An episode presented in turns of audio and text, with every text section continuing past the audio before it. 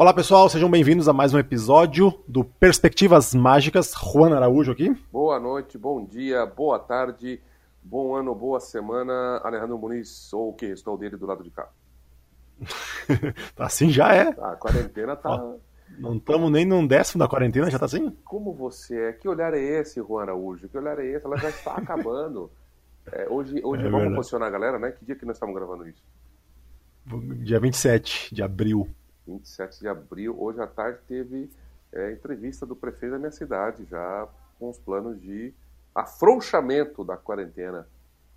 Ah, é? Eu fui outro dia no supermercado, até comentei com a, com a, com a minha esposa, com a Astrid, que em sábado não é como se não tivesse quarentena, é como se estivessem comemorando o fim da quarentena, é diferente. Sério? tipo, liberou ontem. Tava assim, não era nem pela quantidade, assim, era mais pelo clima, sabe, assim, é. tinha bastante, mas assim, ah, comprando isso, ah, sabe, tipo, um senhor mago, do nariz, e ah, era o, ah, olhando as nuvens, e era, sei, clima de tranquilidade no ar. Mas beleza, não é um podcast sobre não é o assunto. coronavírus, porque não entendemos. Não vamos nos meter a falar do que não entendemos. Bom, já nos metemos é, a falar sim, um pouco de mágica, mas é fingimos um pouco, dá para fingir que entendemos mais do que pelo menos o corona. Eu, eu não entendo de mágica há mais anos, né, do que eu não entendo de corona. É, vamos tá, eu anotei algumas coisas aqui, aí se tu lembrar de alguma coisa que aconteceu nessa última, desde o último episódio. Primeira coisa que eu anotei é falar do, o pessoal deve ter visto por aí, né, mas o Mário Lopes lançou um projeto aí que é um, é um site, né, uma loja, mas de produtos dele, assim, né, eu acho que dele e de outros pessoal da mesma pegada, de Milagro, de em inglês, né? T-H-E, que eu não sei a pronúncia, de Milagro. E, e aí é isso, ele tá botando os produtos dele ali, mas aí o que eu consumi lá, e indico fortemente, é um show, né? Na que ver. É tipo nada que ver, mas sem o DA. Na que ver. É baratinho, um euro. Por isso, então, mesmo nos momentos de contingência que estamos agora, os profissionais da mágica, como eu estou pelo menos vivendo, eu fui lá e um eurinho dava. Se bem que agora não sei, né? Com o que aconteceu semana passada, não sei quando vier a minha conta no meu cartão, talvez é 800 reais, um euro, vai saber. Então. talvez Boa. eu tome um susto. Vai saber mais, espero que não. É. E, vai, cara, é bem vai, legal. É, agora tô, agora tô pensando. Show de close-up ou salão? É. Clo... Como é que é? Não, close-up, mas não, nem aparece as pessoas. Só aparece ele e as risadas, não tem ninguém do lado dele, às vezes vem. Quando a gente tava lá em Recife, durante o fim, uhum. vocês tu lembra que ele comentou que ele tinha um show que era tipo um talk show, um late night, né? Talk show e show, e eu. Que porra é essa, né? E é, e é isso. Na verdade, é uma. É um mote, né? Mas é, uma, é, uma, é um mote, é uma justificativa para um show de mágica, porque é como se fosse tendo quadros, né? É... Quem quiser ver, não esse show, mas quem quiser ver a ideia, coloca no YouTube aí, Mário Lopes, no canal dele, Na Que Ver, na N-A, né? Que Ver. Se fosse nada a ver em espanhol. Na Que? É... Uhum. Isso, porque tem uma versão tipo de dois anos atrás, 20 minutos, bem mais cru, assim, uma, uma, só uma câmera bem em cima dele, né? Bem. Mas é aquela pegada, então dá pra sentir qual é o clima. É aquilo mais bem produzido e mais bem elaborado, e os textos e mágicas. Então, ali, claro, ele faz mágica boa, mas então é bem legal. Tem umas mágicas muito boas, tem uns como Eda lá que ele faz muito boa, assim, juntando a apresentação dele é, e com a, a técnica. E é legal, né? Porque eu nunca eu fiquei pensando como será que é um show dele, né? Do Mário Lopes, porque a gente já viu os trechinhos dele, as coisas, mas ele falando todo o tempo e uma hora, né? É bem bom, cara. Ele é bem legal, bem engraçado no estilo dele. Ele faz, acho que todo mundo ouviu falar, quem não estava em Botucatu, quando ele fez lá ele fez uma rotina que é uma rotina de. Ele fala que gosta de grandes ilusões, coisa, mas não. Tem lá que não vai carregar e tal. Ele, e, e, o ato é isso, né? O ato é montar todo, todo o número. Então lá o, o me comentou é, no telão, né? Na gala, mas é um número de close-up, é, com moeda, que ele vai fazer tipo uma mala moscovita, né? Uma metamorfose, só que com moeda. Mas conta a história dos pendragos, como é que é, o, falar ah, o loiro, com os cabelos ao vento. Então vai enrolando tudo isso, né? Pega um objeto lá para fazer de camarim, aí dá uma lanterninha para um cara para ser o eliminador, dá uns papéis picados pro outro que é para jogar no final. Então ele faz toda uma cena, é tipo uns, não sei se chega a 10 minutos, mas um bom tempo, mas é tudo muito engraçado. E simula assim uma metamorfose, né? Uma caixinha, põe uma moeda de prata e uma de chinesa fora, ou ao contrário, não sei, e só a mão só encosta assim e transforma, né? E, mas é legal a cena assim. É, é, é, mais legal, imagino, ver ao vivo, né? Mesmo pelo telão, do que ali, mas ali ele faz e é muito divertido. E é isso, então fica a minha indicação fortemente, é baratinho. E que outros produtos e... tem lá? Só shows assim ou não? Não, show é só esse, acho que deve ter, não sei quantos tem. Tem aquele que a gente viu na conferência lá, ele mostrou algumas ideiazinhas com a taça, chama La Taça ou De Taça, eu acho também, que é umas, faz algumas ideias, né, de moedas na caneca, aquelas canequinhas de metal, sabe, com a alcinha pro lado. Ele, ele conta em algum lugar lá que ele, na conferência, não sei mais aonde, que o jeito de pegar é diferente, então dá para fazer alguns passos ali. Ele já publicou vídeos disso, né, rotinas ah, disso. Que é uma conferência acho que você é compra? Vídeo. É, é, sim. É, é um vídeo, um, um DVD, entre ah. aspas, um DVD online, um produto sobre esse manuseios, ah. né? Rotinas com essa, com essa moedas para esse e, negócio. E que outros mágicos tem coisa lá? Não, por enquanto nenhum. É que outro dia eu vi um trailerzinho que eu acho que era um outro mágico pelo, pela cena. Sim, para lançar, né? Ainda para lançar, tem, acho que tem só dois, três produtos. Ele tá começando, né, a botar lá. Então, é isso. E o que eu vi, resumindo, o que eu consumi é o show, né? E é bem legal. Excelente. Olha. Mário Lopes.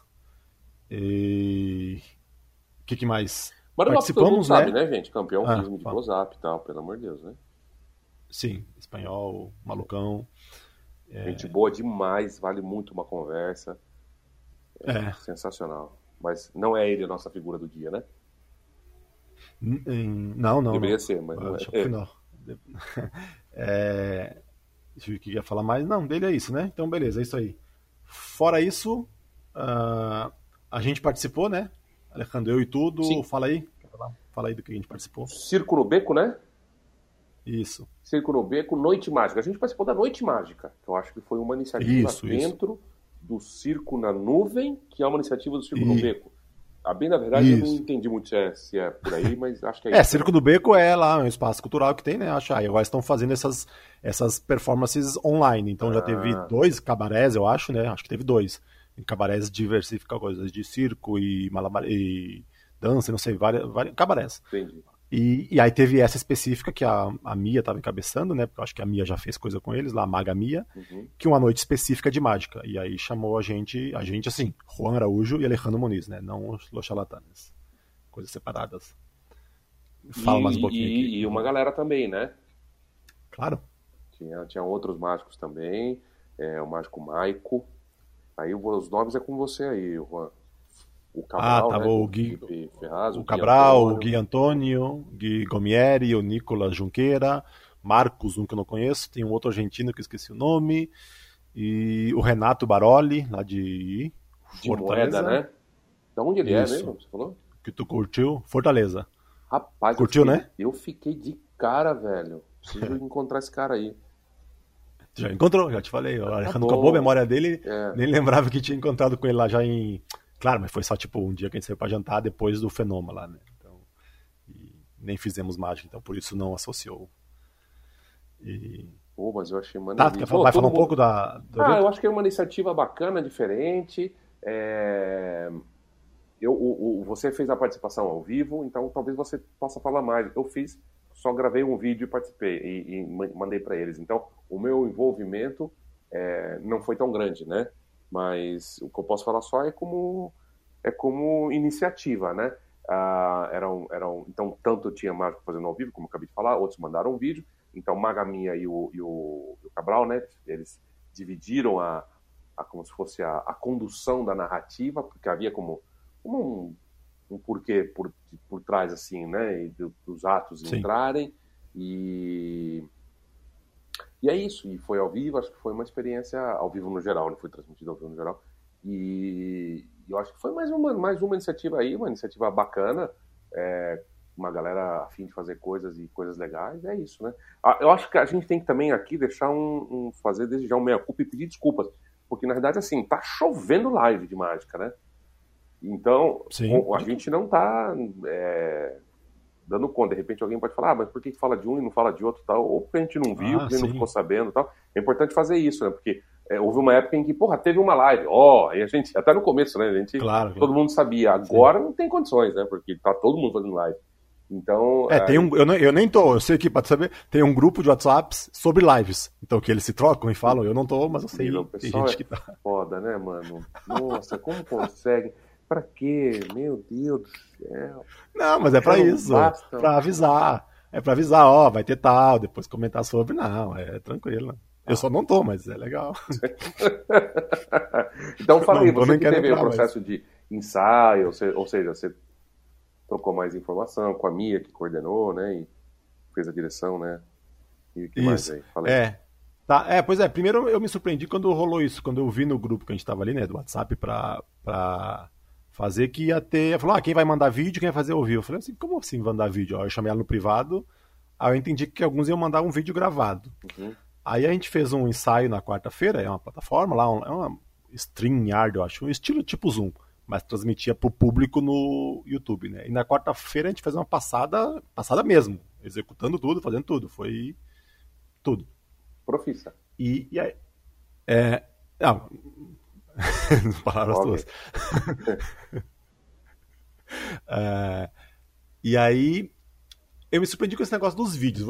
Eu vou falar, não comentei, não, nem cheguei a comentar porque já estava em cima e coisa, mas em, já era, se estão até cogitando fazer outra, eu até falo, mas eu acho que tem um negócio dos vídeos que me deixou um pouco assim. Eu acho que desconecta do público um pouco essa questão dos vídeos. Se o cara tá vendo uma live, mas espere um pouco, não me perca ainda. Uma coisa é tipo um vídeo que tu gravou, que nem o que tu fez, Alejandro, tu gravou para esse momento. Então, poderia ser para outro momento, mas tá, foi um vídeo gravado, é tu ali numa mesa, o Michael, em, e alguns dá para ver claramente que foi gravado para esse momento, pelas condições precárias, digamos. E aí esse é um vídeo aceitável, eu acho. Mas aí tem vídeo tipo de show no palco. Aí já tem vídeo que é. Esse mesmo, Renato, é perfeito magicamente, mas é um vídeo assim na rua e coisa, então é claramente um vídeo pego e colocado ali. Eu acho que desconecta na hora de assistir, não, não curti muito. Aí tinha outro também lá que mostrava várias cenas, várias, uma mágica aqui, outra ali, em outro ambiente, ambientes diferentes, quase um especial de mágica. Eu acho que nessa hora o cara pega e desconecta total, né? Quem tá curtindo aquele momento live, né? Então, então quando ela falou de vídeo, eu até pensei em fazer, ah, vou fazer também então, né? Porque vai que eu erro alguma coisa, não passar vergonha, vou é. fazer o vídeo. Eu falei, não, senão perde o sentido. Aí fiz ao vivo mesmo. Em, mas foi isso, fluiu, fluiu bem assim, ia fazendo a condução ela e o Cabral, né?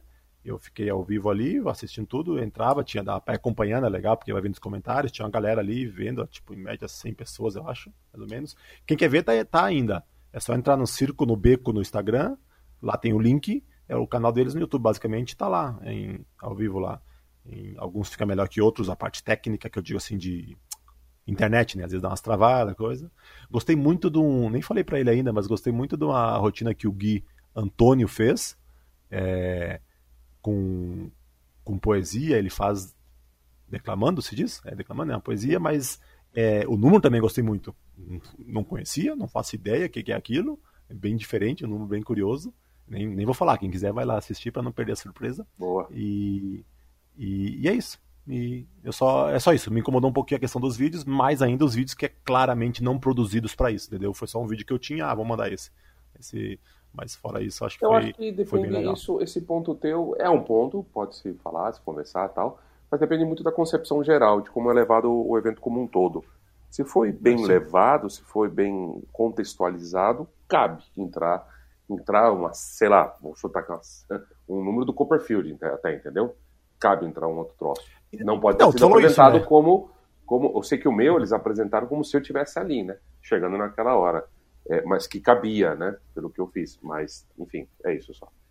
É, é, não, é, entendi. não é uma regra. É, esse, é um, exemplo, como, esse exemplo que tu deu é isso, né? se é para ver um vídeo gravado, eu vou ver o show do Copperfield. Então, então não, quase isso, mas. É... Não, depende, porque você, você, tem uma curadoria, você tem um, um, porquê, você tem uma linha, primeiro vem esse, depois você assiste esse, claro. e aí a gente comenta ao vivo outra coisa. Mas enfim, nada, foi só uma observação. Sim, claro. Mas é isso, quem quiser ver tá lá ainda e talvez role outro, porque eu vi o pessoal se empolgou lá com os resultados. É isso. Ah, isso é, é interessante. Pessoas, chegaram vários feedbacks né, da galera conhecidos lá deles, que assistiram, e vários feedbacks positivos, o pessoal curtiu. Então é o que importa. O pessoal que estava em casa vendo, é o que importa. curtiu. É. é. E agora, aqui no Brasil, falando de uma. Já acabou, né? Esse assunto não? Sim, sim. Aí agora tá, tá, o pessoal tá se empolgado para fazer aqueles vídeos, né? Que eu faço a bolinha, aí eu passo a bolinha, o, o outro pega, né? Ah, tu, ah, tu vai falar disso? Tá, é, eu... O quê? Fala aí, não, eu, ia... só queria falar que, não, tá, que não, o pessoal eu... tá empolgado, e aí, assim, é, é como fazer live, né? É, não é assim, tá todo mundo fazendo, eu vou fazer também, né? Ah, é legal, o cara fez, ficou legal, vamos... Eu não sei, eu acho que o pessoal podia ter um pouquinho mais de parcimônia, tranquilidade, não precisa sair todo mundo fazendo a mesma coisa, do mesmo jeito, é, né? Eu, porque, assim, fica meio repetitivo, deu, às vezes as coisas saem um pouco do controle, fica um troço meio, meio é, enfim, é. sei lá, complicado, né? É, não, que agora essa semana pipocou, né, aqui no Brasil. É. É, acho que tinha tido poucos, acho que no Brasil tinha tido um, talvez, e daí até eu fiz a brincadeira. O pessoal deve ter visto, eu com o Titonelli, com o Ludmir, né? Sim. Eu tive a ideia, chamei eles, eles toparam. E porque já não aguentava mais ver fora, mas no Brasil talvez devesse ter esperado um pouquinho mais para a piada ser mais engraçada, porque agora estourou aqui no Brasil, foi a semana que estourou fazendo. Não, a piada que eu ia fazer agora é brincar isso, né? Como último assunto eu ia falar, olha, Alejandro, tô com uma ideia aí de pegar vários mágicos fazer. Ah, estraguei tua isso, piada é... então, hein? Valeu, hein? Não, é, obrigado. Não sabia. É, não, mas é isso. Uhum. É, Ô, cara, que história é essa? Você tá com outro podcast aí falando de mágicos fora da mágica? Podcast não. Live? Como é que eu ia ficar sem fazer live? Não. Ah, é? Conta aí. Não, é. Eu fui... Não, pra quem não viu, todo mundo deve ter visto. É, eu fiz. Eu fiz uma. não, nem todo mundo. Não, todo mundo assim, que tá ouvindo isso aqui provavelmente viu, porque eu divulgo essa uhum. coisa e tal. É, ou seja, as quatro pessoas que escutam isso aqui também me seguem no Instagram. Uhum. É, não lembro como é que surgiu a ideia. Primeiro, eu ia fazer, a gente ia fazer tempo atrás, eu até falei contigo, tu falou, ah, ok, vamos. e fazer as lives do Perspectivas, né? Falando de imagem, entrevistando imagem, live, o que seria uma live esperada do podcast. Uhum. E aí, aí tu falou, ah, tá, marca aí, a gente faz, né? Mas eu, aí é isso, né? Eu vi que é desnecessário, né? Tanta, tanta gente fazendo, não precisa, não é, não é nem porque, ah, não, não quero dividir a audiência, não precisa, já tem um monte de gente fazendo, deixa quieto. E aí, esses dias eu falei, ah, vou fazer. Aí tá, tô tentando lembrar como é que foi a ideia para fazer esse negócio que eu fiz, né? Que é de não falar de mágica, né? Então eu decidi fazer. Comecei chamando o William, William Seven, com quem eu tinha mais intimidade. E se, se eu decidisse não continuar, mas pelo menos ali não ia ser tão ruim, eu acho que pelo menos conseguia bater um papo com ele. E a ideia é falar com mágicos, mas não de mágica. Simples, resumindo. É falar não de mágica. É... Tem periodicidade, tem.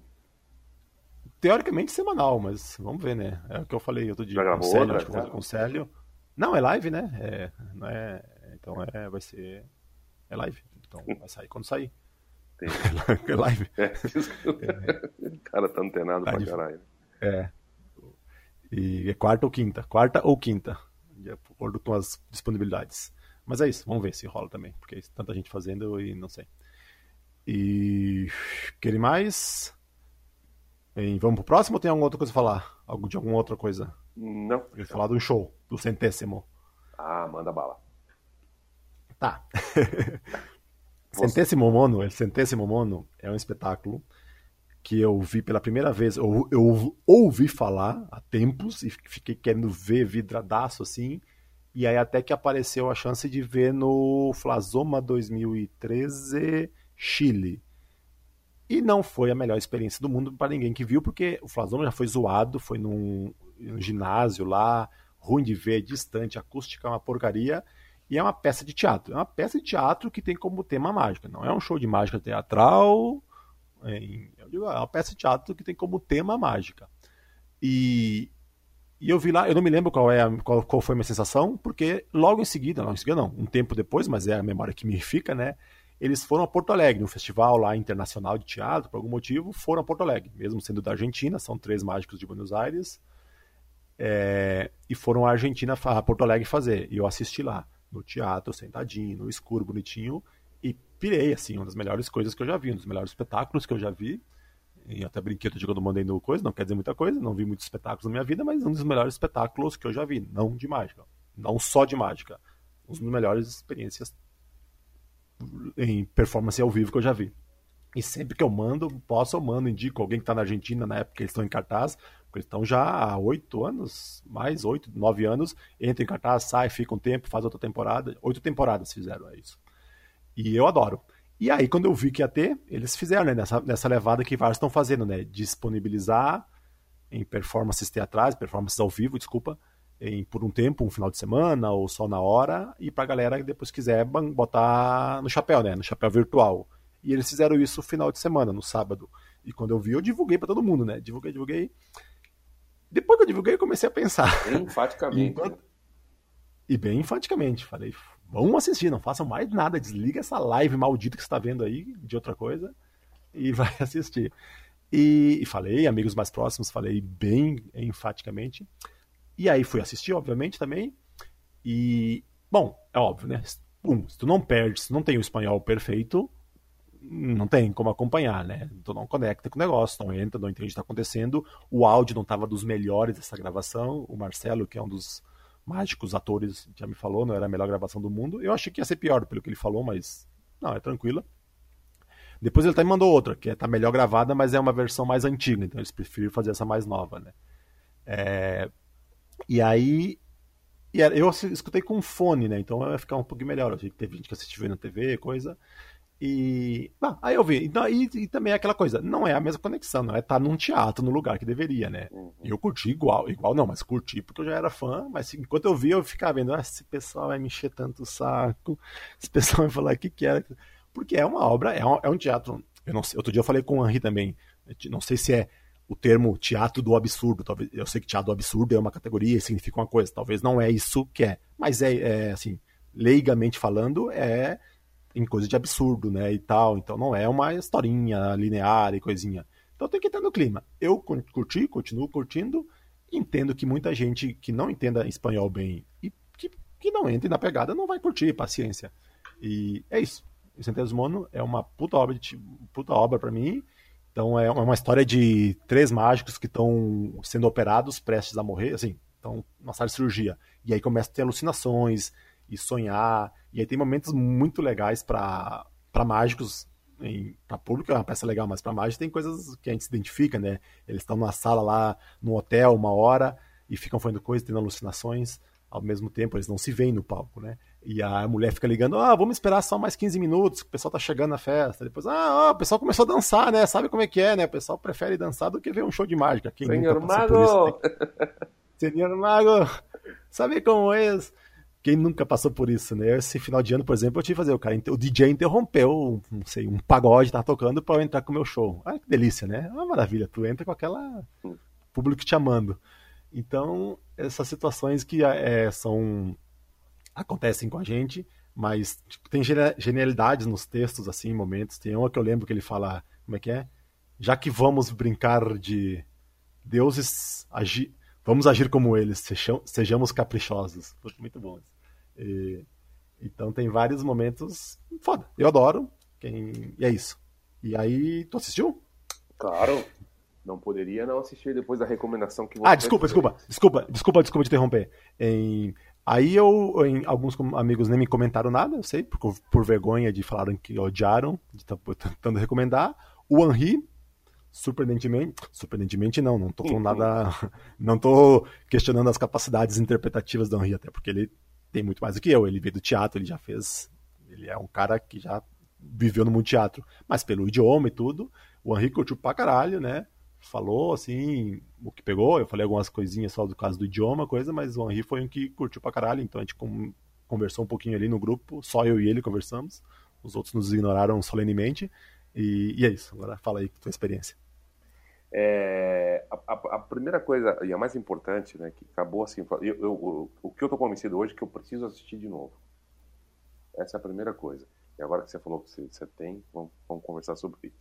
Eu preciso assistir de novo porque eu não consegui me conectar como eu gostaria com, com o espetáculo. Acho que eu assisti na TV e estava com a esposa do lado tal, e o áudio não me ajudou a conectar e eu não sei, também teve alguns momentos que eu me viajei, assim, eu não, não, eu não usufruí, mas eu não coloco, é, não, não, acho que é pela obra, né?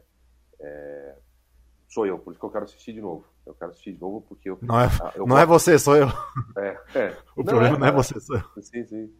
Mas é verdade, bicho. É a mais pura verdade. Eu, eu posso falar assim, eu acho. Uh, uma proposta moderna, de, é, é, interessantíssima, intelectualmente é, instigante, é, a mágica sendo tratada como coisa adulta, sabe? Como uma coisa bacana, com outros níveis. É, eu, eu não tenho nenhuma crítica negativa a fazer. Eu só não me envolvi da maneira que eu gostaria. Até pela história mesmo, tem uma hora que eu me perdi, me desconectei e fui, embora. Preciso assistir de novo em outras. É, realmente aqui no computador com fone de ouvido e um pouco mais é, focado. E... Mas é, um, pô, é uma delícia ver a mágica extrapolando coisas e, e ver artistas né, fazendo coisas, artistas, né, fazendo coisas diferentes e surpreendentes e saindo totalmente de lugar comum, principalmente para quem não, não, não, não, não sei o que, que o Maleb. Eu gostaria, por exemplo, da opinião do Maleb, que é um cara também muito do teatro, né? A Vanessa também acho que assiste tudo um pouco. Eu sei que o Ricardo Arada, por exemplo, tem problemas né, com esse espetáculo. Ele e o Mas acho que ele vai pela visão de para avaliar a questão da mágica, né? Justamente aquele negócio quando mágica no teatro, que quando perde impacto mágico, acho que realmente vários momentos perde, né? Mágicas fodas acaba ficando às vezes em segundo plano. Se bem que, por exemplo, a experiência que eu tive lá no em Porto Alegre, né? Como é que é o nome daquela Ai, eu sei, mas eu esqueci do Clipo. Sabe Sim. o Clipo? Sim. Aquele papelzinho? Sim. Lembra de ter visto aí? Ou nessa hora tu saiu para ir no banheiro? Provavelmente. Ele fazendo com peixinho? Eu, uh, é, eu, eu vi, tu sente, né? Tu sabe, a gente já tem experiência quando as pessoas estão tendo um momento mágico, o público ao teu redor, ainda mais ao teu redor, que tu tá na plateia, os Sim. gasps, aquele, né, de... E, e com o clipe, eu vi 150 adultos me rodeando, e é um puta número. Geralmente ele é under, under delivered, eu acho, né? Sim. Ah, mais um aqui. Mas eu acho que ele é um quando eu vi, quando eu não sabia a primeira vez, eu falei, que porra é essa? Pra quem não sabe, geralmente é um peixinho, não sei porquê, mas é uma folha de papel, um peixinho que tu, é uma tu dobra jornal, assim. Né? É uma tira no, no, começo, a primeira versão, né? O clipo. É, é, é, é clipo, né? E, e aí tu dobra ele ao meio e dá um corte e abre de novo, continua inteiro, só que menor, vai encolhendo, né? É... E tem uma cena dessa, porque é com peixe e tal, um peixinho. E o pessoal pirando nisso. Eu me lembro de ter visto, de ter visto, ter tido essa sensação, as pessoas ao redor ali pirando. É, o que, que, mais eu ia falar? Tá, um, outro ponto, não é também só para quem ainda acha que é as mãe, a mãe deles e eu que gosto da peça, né? É uma peça super puta sucesso fez lá em Buenos Aires. Não. É, no, no, Sim, teatro lá claro. que ficou oito temporadas, não sei o quê. Não, pode me colocar no hall dos é caras um, que é um gostam. Teatro, é um, só não, tô só assim, botando esse ponto, para não acharem que assim, ah, é dois, três loucos que curtem, é um negócio super underground, e só se tu for ler o, o da inverno para poder curtir. Alguns vão entender o que eu quis dizer com isso. E. E. É isso. é, não, beleza? É isso. Mais alguma coisa? Uma coisa fica não. notória, assim. Teatro é teatro, e, e show é show, e e TV é TV, né, cara? É, por isso é que nunca na história da humanidade deu certo gravar teatro. Não é a uhum, mesma coisa, entendi. a menos que você tenha claro. uma produção feita um, a menos e com sabendo que você perde muita coisa quando você já vai fazer aquela apresentação para ser gravada nas condições de um teatro, mas para ser gravada. Aí é um pouco diferente. Sim. Agora você pega o que era o teatro mesmo, uma, uma, uma apresentação do teatro, e gravar, velho, é. Bom, por isso que não existe, é outra linguagem. Então é importante ter isso em mente também. É ao contrário de um show de mágica. Show de mágica, para você ver como, como. Não vou me meter a falar, porque não é do meu domínio, mas como há uma diferença, há algo por trás que difere. Mesmo que o show de mágica tenha pessoas participando e tal, a gente consegue. Uh, é super factível você se envolver e ele rolar legal, você assistindo pela, te, pela tela. Teatro, não. E ali é uma obra artística que certamente há teatro e há mágica, mas o mais importante eu acho que é o teatro, a história, é o, sim. universo onde você, é, onde você entra. Então, é privilégio nosso e eu, cara, eu sonho com um dia de ver essas coisas aqui no Brasil. É... Com, com, com, com Esse tipo de coisa? É, eu acho que é legal pra caramba. Acho que tá faltando. Tá faltando. Eu não sei se houve alguma vez algo nesse sentido no Brasil. Deve ter tido, eu não sabendo. Mas, mas eu anseio, porque eu acho que é uma maneira, cara, é, de, de ganhar um território, assim, sabe? Se você entrasse com uma dramaturgia interessante, com artistas de outras áreas e tal, num teatro, concorrendo com espetáculos, uh, sabe? Pau a pau. De, uhum. Eu acho que a galera que, que, consome esse produto, por exemplo, iria, iria nos ver de outra forma. Adoraria claro. poder ver, uh, por exemplo, um, alguém, né? pessoas que sabem o que estão fazendo, de renome, de peso, enfim, um espetáculo como esse, esse bom modo, né? aqui no Brasil, imagina, e um crítico de teatro. Sim. Você entendeu? Acho que seria Sim. fantástico que as pessoas lessem numa crítica algo que tem a ver com mágica. E então acho que a gente teria muito a ganhar e, e, e quebrar paradigmas, né, cara, e sair mais do mesmo, né, gente? É, nós todos, nisso nós também nos incluímos, né, A gente vai produzir shows e tal, mesmo que a gente vá para o teatro, parece que a formulinha tá muito, é tudo muito parecido, né? Tudo muito pouco criativo, acho. É... Claro que existem exceções, claro que existem exceções, por favor, né? É evidente que existem exceções. Ah, por, por exemplo, num passe de música do, do Mareb é, é bem legal, Célia Minas, eu nunca pude assistir nada, mas enfim. É, mas estamos falando no geral, né? E, e, no impacto que isso tem na, na sociedade. Então, é isso aí. Valeu, boa. Beleza. Uh, então tá. Então acho que é isso, né? Antes da gente ir para a nossa próxima sessão, Sim. que é a dica, acho que de acontecimentos, de novo, aconteceu um monte de coisa, como o Alejandro falou, mas que a gente lembra, o que também Tá mantendo o tempo aqui que a gente consumiu para poder falar, acho que foi, que foi isso, né? Sim. Ah, só rapidinho antes que eu esqueça. Tá rolando então, só para falar de, até para ficar no Brasil aqui e das que eu lembro agora, tá rolando umas lives aí do Mágica Online, né? Que são conduzidas pelo Henri. É, online. Legais aí. É, chamado de Mágica Online. Uhum. E, e o Paulo começou a fazer, fez uma com o Fabrini semana passada, aí se empolgou, vai continuar. Estamos gravando, agora enquanto estamos gravando é amanhã, amanhã com o Titonelli. É, mas ou seja, quarta-feira, em terça-feira vai ser com o Tito. Boa. Então é isso. Só ficar a dica aí. Boa. É, beleza, então, falando em dica, olha só, sentiu aí a transição? Que, que é ah, isso, profissional, que é outro nível. Se eu fizesse uma transição boa assim no meu show, tava bem. Em vez de fazer agora para minha próxima mágica. é, falando em dica, então, vamos ficar agora com a dica do. Escutem a dica do Daniel Prado. Fala pessoal, tudo bem? Aqui é o Daniel Prado. E a dica que eu vou dar hoje é sobre blocos de tempo. É, eu sempre fui uma pessoa muito interessada em diversos assuntos e é, sempre me dediquei muito às coisas que eu gosto de estudar, né? Só que, apesar de tudo isso, eu nunca fui uma pessoa muito disciplinada, né? É, eu não tinha muito controle das coisas que eu, que eu estudava e da forma como eu estudava. Então, às vezes, eu decidia tocar guitarra e eu ficava o dia inteiro tocando guitarra, por exemplo. E deixava de fazer outras coisas que eu também tinha que fazer, sei lá, né, a fazer de casa ou é, outras coisas que eu gostaria de estudar, livros que eu queria ler. E já tem um ano e pouco já que eu decidi que eu precisava ser um pouco mais organizado nos meus estudos. E então eu fui procurar né, como, como organizar meu dia para poder fazer tudo o que eu preciso e não deixar de fazer as coisas que eu quero e, e que tenho o desejo de aprender, por exemplo. E aí descobri a técnica dos blocos de tempo e tal, e basicamente é, você define que horas você quer fazer o que e estipula um tempo para fazer aquilo. E a disciplina entra justamente em você se manter dentro dessa agenda que você criou. É, eu não sou uma pessoa necessariamente é, rígida com relação a essa agenda, né? Então, por exemplo, às vezes eu acordo de manhã, estipulo que de tal a tal hora eu vou escrever, de tal a tal hora eu vou estudar guitarra, de tal a tal hora eu vou estudar piano, de tal a tal hora eu vou estudar é, uma técnica de mágica.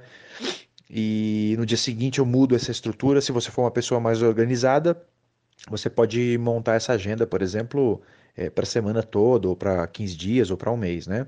Mas eu acho que para quem não é organizado, talvez diariamente fazer isso já começa a ajudar. Né? De manhã você acorda, é, toma seu café da manhã e monta mais ou menos a sua agenda, deixando obviamente um tempo livre para você poder é, fazer coisas normais, como almoçar ou preparar alguma coisa, assistir um seriado. É muito importante ter, de, deixar esses tempos livres também. E essa estrutura de bloco de tempo, eu, ela serve para uma série de coisas, né? Tanto para você organizar o seu dia, como você para você organizar a sua própria prática ou seu, seu compromisso, né? O que você, o que você é, resolveu fazer naquele momento. Vou dar um exemplo. É, eu estou estudando piano já faz alguns uns seis meses, mais ou menos. Né? Eu já tocava um pouco, mas decidi estudar um pouco mais seriamente agora. É, só que para eu não ficar sentado no piano o dia inteiro, eu organizo em pequenos, pequenos blocos de tempo chamados de Pomodoro. É, o Pomodoro ele pode ser um bloco de tempo de 25 minutos, né? E que você faz determinada tarefa e descansa por 5 minutos. E aí você decide quantos pomodoros você quer fazer daquilo que você se propôs a fazer.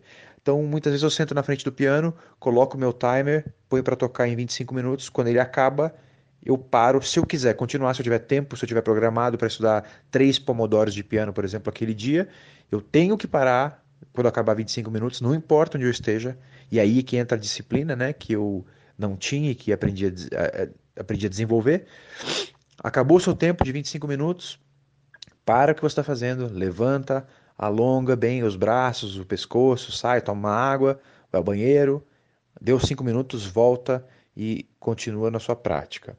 E eu faço isso com tudo praticamente hoje em dia é, e tem me ajudado muito a manter o foco. Então, quando eu vou escrever meu podcast, por exemplo, eu sento, coloco meu timer de 25 minutos, com a diferença de que quando eu estou escrevendo, né, como, é, como é uma produção intelectual ali, às vezes você está num fluxo de ideias e, e quando dá 25 minutos eu posso não parar caso eu sinta a necessidade, né? Eu prossigo até terminar aquele, aquela ideia, o que às vezes dá um minuto, dois, Daí eu começo o intervalo de cinco minutos e, e prossigo depois que acabar os, o intervalo, né? Fazendo dois, três pomodoros de, de escrita, por exemplo, na média. Quando eu vou estudar mágica, a mesma coisa. Eu programo dois pomodoros, como, é, como muitas vezes é técnica, né? Deu 25 minutos, eu paro, cinco minutos eu descanso, faço alguma coisa, levanto, me alongo e depois eu volto. É, esse sistema tem me ajudado bastante a ser mais produtivo e, ser, e ter mais foco né, na minha prática e, na, e nas tarefas que eu tenho no cotidiano. Então, essa é a dica que eu dou, que está fazendo é, um efeito muito bom, está tá causando um efeito bem, bem, bem legal para mim nesse último ano e pouquinho. E acho que se você se considera uma pessoa desorganizada e está precisando de um estímulo, é um bom jeito de, de pegar, o, pegar o jeito, né? Entrar nos trilhos aí para poder é, ter mais foco e ser um pouco mais produtivo nas, nas, nas tarefas que você tem. É isso aí, valeu, um abraço. Então, essa dica aí eu, eu preciso. Eu falei assim que ele me mandou, eu falei, caralho, eu tenho que usar isso aí, essa, eu preciso botar isso em prática, porque eu sou desses, né?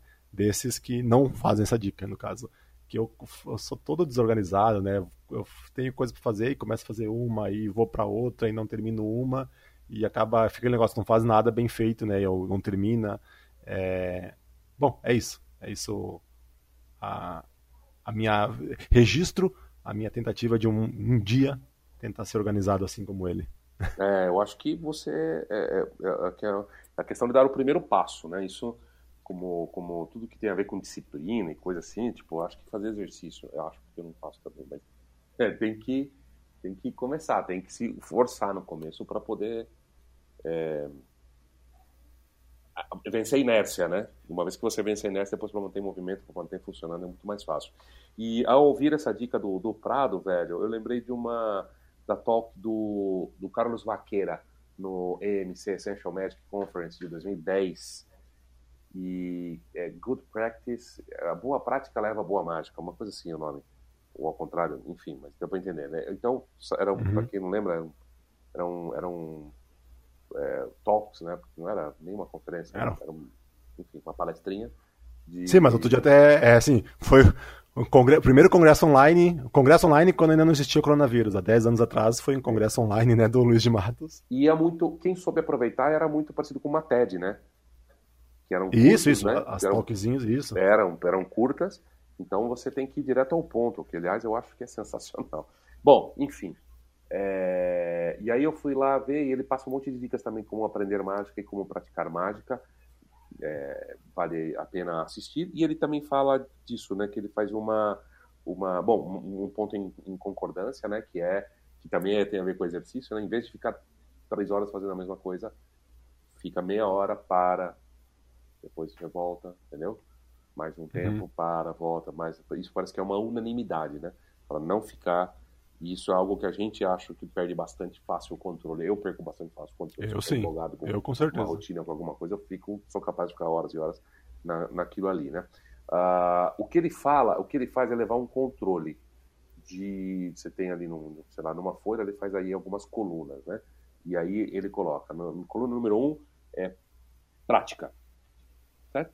Que é o tempo e aí tudo que ele vai fazendo durante o dia ele anota a hora que começa e a hora que termina, entendeu? Então ele dividiu uhum. em sete áreas aqui que eu acho que a gente tem que aumentar, mas uma área é prática, ou seja, praticar passes, praticar técnicas, etc. Outra área é ensaio reproduzindo nas condições, o mais fiel possível, às condições de um show, correto? Terceira, uhum. voz. Ele lê em voz alta, poesia, livros, uh, faz exercícios vocais e tal, ele cuida disso. Quarto é escrita. Ele vai reescrever roteiros e treinar, sabe? Produção de, de texto mesmo. Quinto, leitura. Leitura de, de, qualquer coisa que não tenha a ver com a mágica, mas que ele potencializa para isso, como ele dá o exemplo de artes marciais, de, body, de, de, linguagem corporal, de PNL, enfim, de outras coisas que ele sabe que ele pode é, tirar proveito. Enfim. Sexto, uhum. aí sim, estudar, que é estudar livros de mágica, saboreando livros de mágica para aprender coisas novas. E sétimo, show, que aí é, é trabalhar especificamente no show, na direção, escrever coisa para o show, é, enfim, e produzindo o show. Aí ou entra nesse sétimo, ou a gente, eu colocaria aí oitavo, nono, sei lá, oitavo redes sociais, cuidar das suas redes sociais, né? E nono marketing e vendas, né?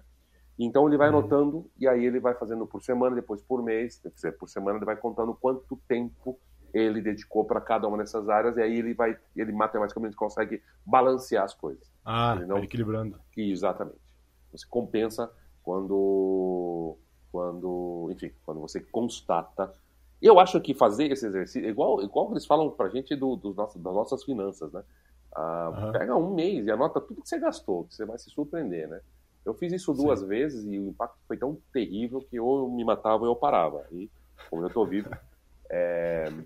Então, acho que é isso. Acho que vale a pena fazer durante uma semana. Não deve ser tão difícil, não, mais agora.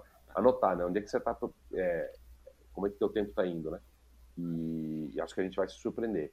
E eu, eu, mas eu, particularmente, quando eu me proponho, eu consigo. Eu sou, eu sou disciplinado até por causa de criança e tal em casa, que, que, coloco, né? Olha, de tal hora tal hora é o que eu vou ensaiar a técnica. De tal hora tal hora eu vou cuidar da minha, da minha filha, entendeu? De tal hora tal hora. Me obriguei a, a colocar algumas coisas assim. Então, eu quero estudar, eu, pus alguns horários e tem, e tem funcionado. Então, tá aí. Só para complementar a dica do Neo Prado com um pouco de Carlos Vaqueira. Que sumiu esse cara, né? Ele, é, ele tá, não foi pro mentalismo, né? Ele focou mais no mentalismo. Eu vi esses tempos, vi já tempos atrás.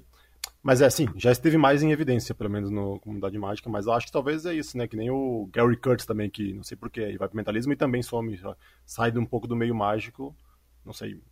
É só que foi outro exemplo que veio à minha cabeça também, que se dedicou mais ao show, resumindo.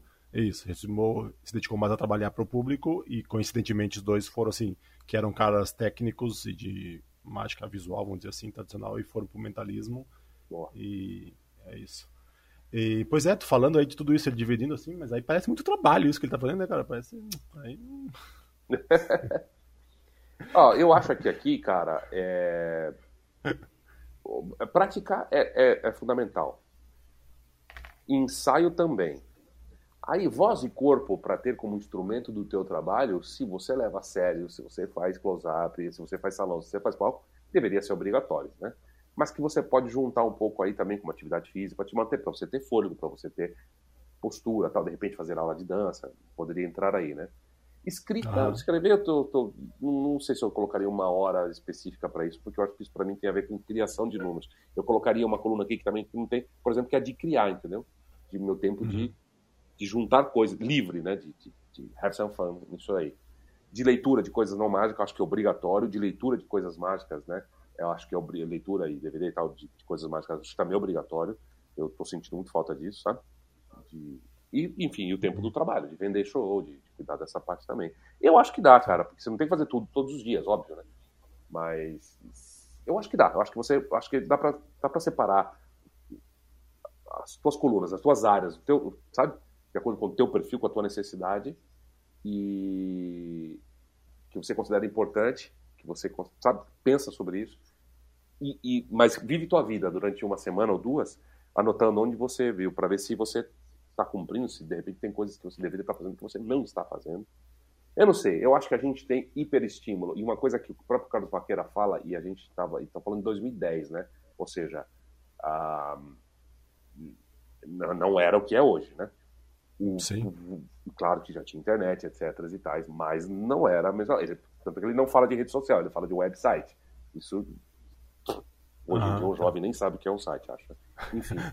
e aí ele. É, e ele fala, e tem acesso à informação. E muita informação é igual a nenhuma informação. Aham, sim.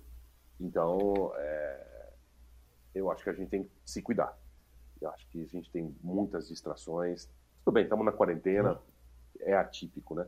Mas a gente tem muitas distrações, a gente tem muita. Não, é, mas normalmente também. Muita, e muita demanda de, de bobagens e muita coisa, sabe? Que eu acho que, que acho que a gente tem que se cuidar se quiser. Uh, eu não sei, cara, se, se, se, quiser pelo menos não, não se perder, e ter um mínimo de controle. Sabe? Não é deixar a vida me levar, não. Pelo menos parcialmente, acho que a gente deveria buscar só assumir as rédeas aí. Porque senão, vai embora, velho. E acabou, Sim, não, sei lá. Eu, eu sei, concordo totalmente. Eu tenho que, em outras coisas, da, outras áreas, eu sou consigo ser mais racional do que nessa, porque eu sei que, racionalmente eu sei que é, eu tenho a dificuldade de, de, de como tu falou, de começar. Acho que começar depois aí tu vai, mas eu tenho a, a minha, resumindo, a minha tendência natural é ser, não ser assim e ser desorganizado. Tentaremos mudar. É, mas sem, sem é, eu não encararia como, como, como esse peso é, porra, bicho, comigo nada que vem com peso, sei lá, sabe, mortal. Não, tô falando do virar o cara eu da acho um puta saco, tanto é que eu não consigo manter coisa de exercício, assim como é um puta saco os caras que fazem meditação e yoga e o caralho que, ah não, meu horário de tal hora.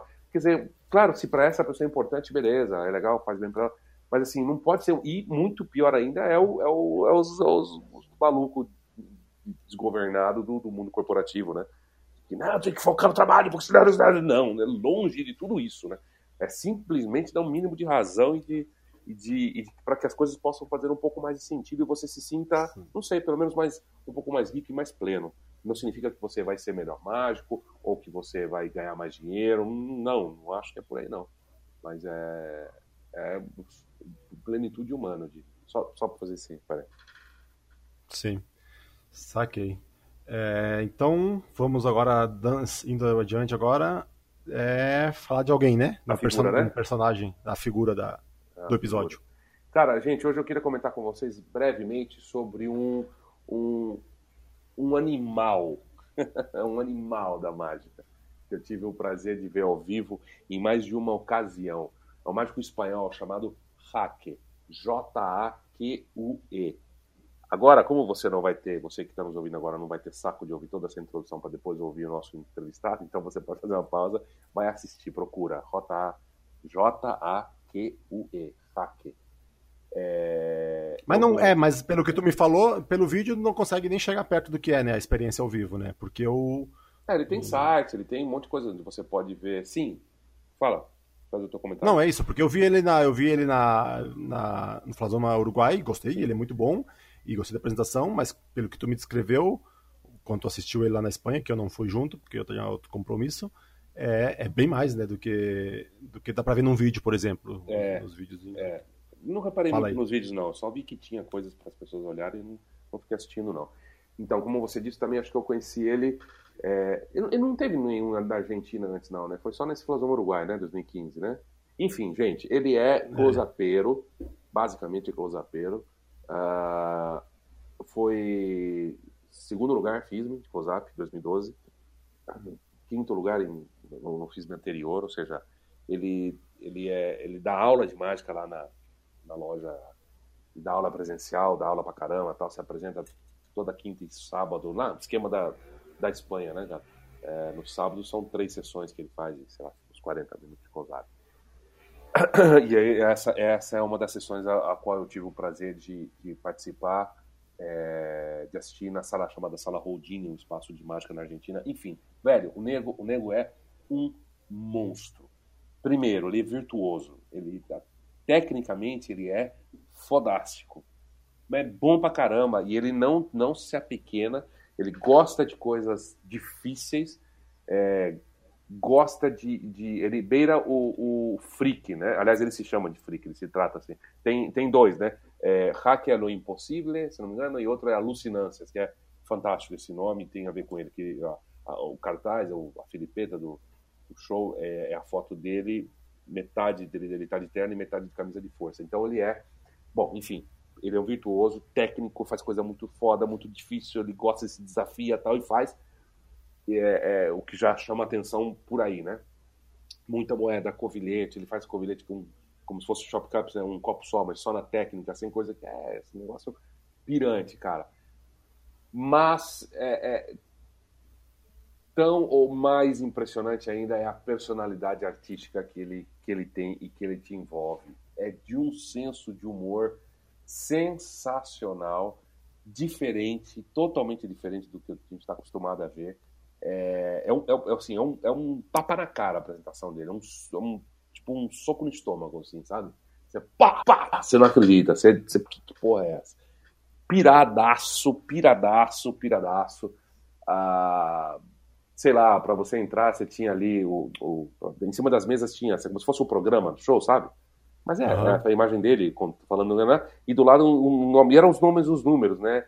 E aí ele pegava e, e, batia a varinha na mesa. Pá, você, fala, escolhe um, qual que você quer ver? Das moedas. E por que, que você quer ver? Você quer ver das moedas? Então daqui a moeda, então olha essa moeda. E Enfim, é, é a mágica pela mágica, mas com, com... É toda uma experiência que você desfruta dele. E o Juan sabe quanto, o quanto o Merpin foi importante na minha, na minha vida, como ele me marcou, né? É, até pela época em que ele surgiu na minha vida, o Merpin acho que é, foi um dos caras que mais me marcou, né? E aí o Juan, sei que também ele é super fã, né? Lembra, Juan, quando eu te encontrei Sou. depois do show, falei, velho, Sim, há um concorrente isso. à altura.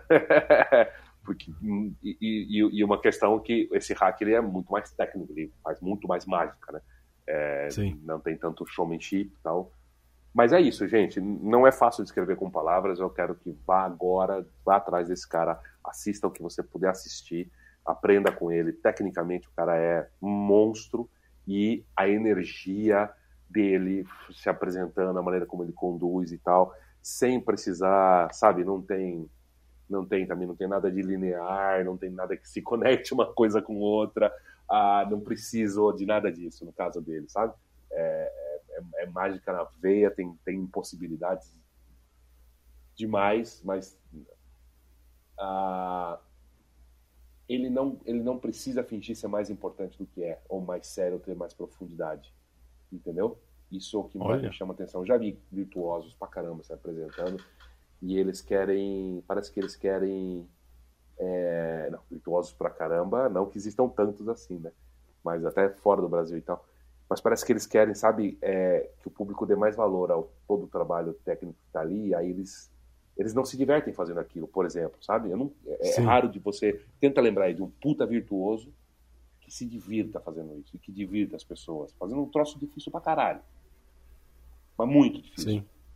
Mas o cara tá gozando com a sua cara e tratando aquilo como se fosse uma banalidade, ou às vezes ele demonstra né, falando, falando que ele é bom pra caramba, mas aí vem a impossibilidade, e aí vem um bom humor que você você não fica com medo nem com dó do cara, nem precisa quebrar na cabeça, não é toda uma experiência, que é disso que se trata mais, que é que eu insisto nessa frase, né? Aliás, como qualquer arte cênica, é uma experiência que você vive com ele, de ver uma técnica elevadíssima, o público percebe que existe uma técnica ali refinadíssima, é, super complexa, mas ao mesmo tempo com um escracho e, um, e uma disfarçatez na hora da apresentação que você que te cativa e, e é isso. Eu acho que esse é o grande ponto, né?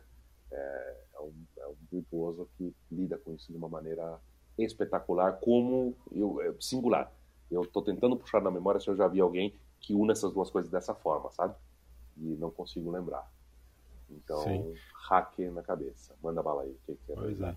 Só, só aumentou meu. Reforçou e aumentou meu arrependimento de não ter, não ter ficado para assistir, não ter ido assistir, né? É. Que eu tava. Fui visitar minha prima lá no dia e tal, e perdi. Mas, paciência. Ah, mas ele está trabalhando muito sempre, em um monte de lugares, com certeza. Sim, eu não tô, mas eu não tô na Espanha toda hora. Não, mas ele, de, de, repente ele, a gente se encontra com ele em outro Flasoma, em outro lugar. Claro, claro. Porque ele é, ele é, estrela, mas é trabalhador, né? Isso que é o mais legal, né? Dá aula, acho que quatro vezes por semana, né? Trabalha fixo e faz, entra no site, tem lá corporativo, o cacete, ele faz de tudo, né? Worker, total, total. Isso que é o mais legal. Então, de novo, ele não tem essa essa, essa petulância, essa, sabe, essa máscara. Se colocar no pedestal. O artista, sabe? Não, mano. É, e, e, tem valor artístico dele. Mas por outro lado. Claro. Saquei, entendi. É isso aí. Hacker, senhoras e senhores. Vai atrás. É bom pra caralho. Maravilha. E tá, então vamos, Chega, vamos né? agora pra.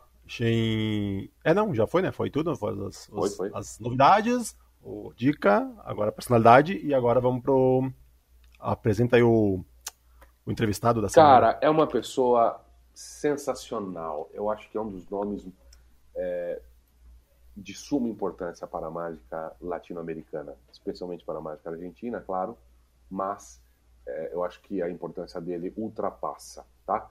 É, não é sempre, são poucos os caras aqui perto da gente que se dedicam a, a colecionar, né? A ser um colecionador de verdade.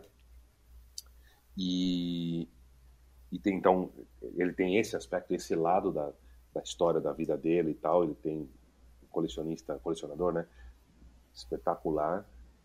E também ele é dono de uma das lojas que eu falei, acho que falei para ele, né? Icônicas. Eu não tenho uma palavra melhor para falar, né? Que a loja de mágica dele é realmente icônica e como eu acho, como toda loja de mágica deveria ser ela ultrapassa a, as paredes onde ela está, ela ultrapassa as questões monetárias, financeiras e, e se transforma num banco, se transforma numa trincheira, se transforma num, num refúgio, se transforma num. É, é, também não tem esse lado de beco de revolucionário, não, se transforma num, num, num lugar, num aconchego, né? Um, enfim, é, para mim resume bem o que o que o que o meu sonho era que houvessem várias deles dessas por aí, e eu sei que está difícil, cada vez mais difícil, a gente até perguntou na entrevista, né? Como é que vai ser isso aí? Ele falou, não, enquanto puder, não, não, não, não existiria, uh, por enquanto não existe a possibilidade de Bazar de Magia não existir é, fisicamente. Então, fisicamente. é com ele. Nós vamos falar com o proprietário do Bazar de Magia, é, colecionador de, de posters e de material de livros, principalmente livros de mágica em espanhol e de, de coisas que são de enfim, tudo que foi relacionado a Fu Manchu que é a grande estrela da mágica argentina e uma das grandes estrelas da mágica mundial. Então, um papo super agradável, um cara bem legal, muito direto ao ponto, né? Ele é muito pragmático, muito não tem Sim. grandes divagações, isso é, é, legal, um contraponto aqui conosco. Então, é isso, posso apresentá-lo? Pode. Então, bora, senhoras e senhores, desfrutem de Martim Pacheco.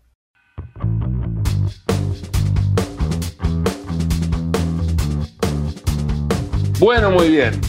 Martín Pacheco, ¿cómo estás, querido? ¿Todo bien? ¿Cómo andas, Alejandro? Hola, Juan. Hola, hola, Martín. Querido, mira, yo me voy a sacar las ganas. Como dice Juan, esto es una. Este podcast es solamente una excusa que tenemos para hablar con la gente que nos interesa, que nos gusta, sobre temas que nos gusta. Y yo me voy a sacar las ganas porque nunca pude tener una conversación, ni siquiera contigo, que ya tuvimos oportunidades, pero estábamos hablando de otras cosas, sobre. Eh, Nunca, tuve la oportunidad de hablar con un coleccionista. Entonces te voy a hacer las preguntas más pelotudas, obvias, no me importa. Porque quiero entender más cómo funciona, cómo, cómo es la cabeza. ¿Puede ser? Dale, lo que quieras. Dale. ¿Se nace coleccionista o uno se transforma en un coleccionista? ¿Cómo es eso? A ver, a ver. Eh, si yo retrocedo mi vida yo tengo antecedentes de chiquito de haber guardado. Yo coleccionaba estampillas, coleccionaba marquillas de cigarrillo, guardaba pedazos de piel, piedra, un montón de cosas. Eh, con la magia es otra, fue otra cosa. Empecé a. Eh, eh, me enamoró en paralelo la historia de la magia y como un complemento de la historia de la magia, de que me gusta la historia de la magia, voy conservando cosas, guardando cosas es como que soy, yo siempre digo que soy un, cuidador momentáneo de algunas cosas, que me toca por un periodo determinado cuidar algunas cosas para preservarlas eh, en la historia de la magia. yo, si a mí, me, toca hoy una pieza de un mago, algo que yo creo que puede ser importante que se conserve, intento guardarla, estudiarla, averiguar cosas sobre la pieza, información y la voy dejando. Pero sí, digamos, tengo, tengo, tengo algún antecedentes de, que... Eso, eso está bueno porque ya, ya así, desde primero pone, pones en cheque una de las, de las visiones que alguien pudiera tener de, un coleccionista, el sentimiento de pose, que tal vez eh, alguno puede imaginar que un coleccionista se mueve por, por esa gana de poseer las cosas. Esto me pertenece, esto es mío, eh, lo tengo. Y, y, de repente ya la primera cosa que me decís, no, es, están conmigo, yo, yo los cuido por un tiempo. Bueno, eh, en realidad es verdad, todo el mundo dice que, que a veces imagina en los coleccionistas el tema de la posesión y, eso va, deriva un poco en pensar si no hay un poco de egoísmo. No es mi caso, mira, a mí me gusta eh, conservar las cosas, guardarlas, estudiarlas. Eh, sí. Y, yo creo que va a ser momento, lo, repito, es momentáneo el tiempo que van a estar conmigo. En algún momento me desprenderé de ellas o alguien pasará a, a, conservarlas.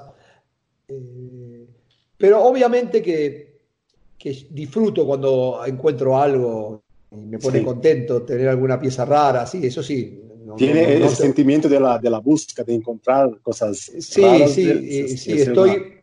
Eh, yo estoy. No hay día de mi vida, no hay feriado de mi vida, no, que yo no esté ocupándome un poquitito de ver si encuentro alguna cosita nueva. No, no, no, en eso no descanso nunca.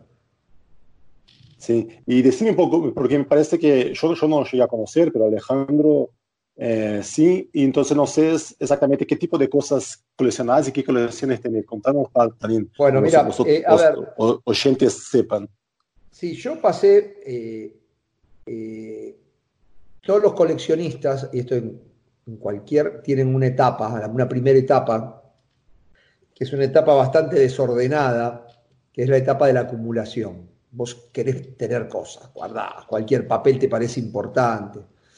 Con el tiempo eh, es como que pasás un sedazo, un filtro, y te vas especializando en lo que más te interesa, en las que más te gusta, y, es básicamente, digamos, mi colección tiene tres o cuatro ejes. Ah. Un eje muy global es que me interesa todo lo que tiene que ver con el mundo hispano. Mm.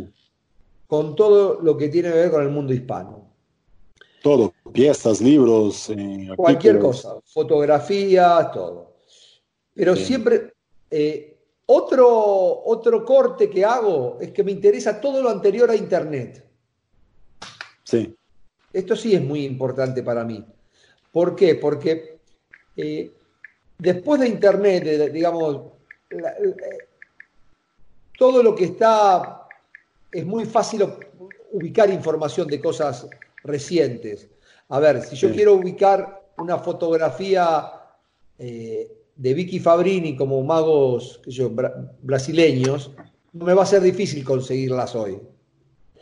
Pero, por ejemplo, eh, más difícil es conseguir algunas fotografías de, de, de, Peixoto eh, o, información de Peixoto o, de, algún otro como para, darte un ejemplo en el caso brasileño y que ustedes entiendan lo que digo. Entonces, es como que mi búsqueda es todo lo anterior a Internet me interesa, que esté vinculado al mundo hispano, ¿Por qué eso?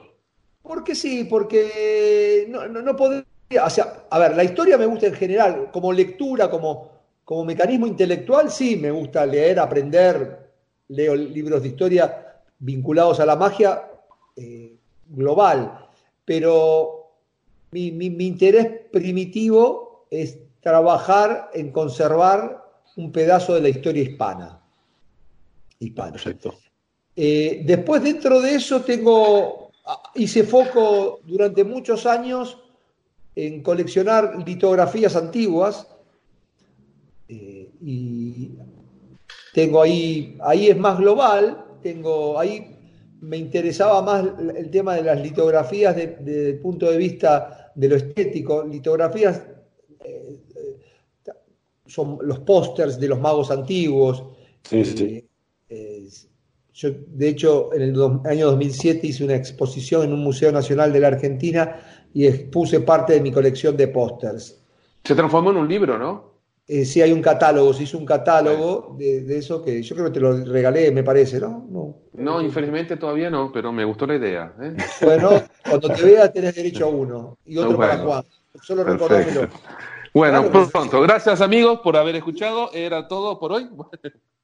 Bueno, y, y esa como que esa etapa también ya terminó. Ya estoy contento con mi colección de pósters, a no ser que sea algo maravilloso y raro que se me cruce, no ando buscando tantos pósters. Ahora ¿Dónde se buscan esas cosas? ¿Cómo, cómo, cómo se, se, busca? ¿Cómo se eh, compra? ¿Cómo es la cosa?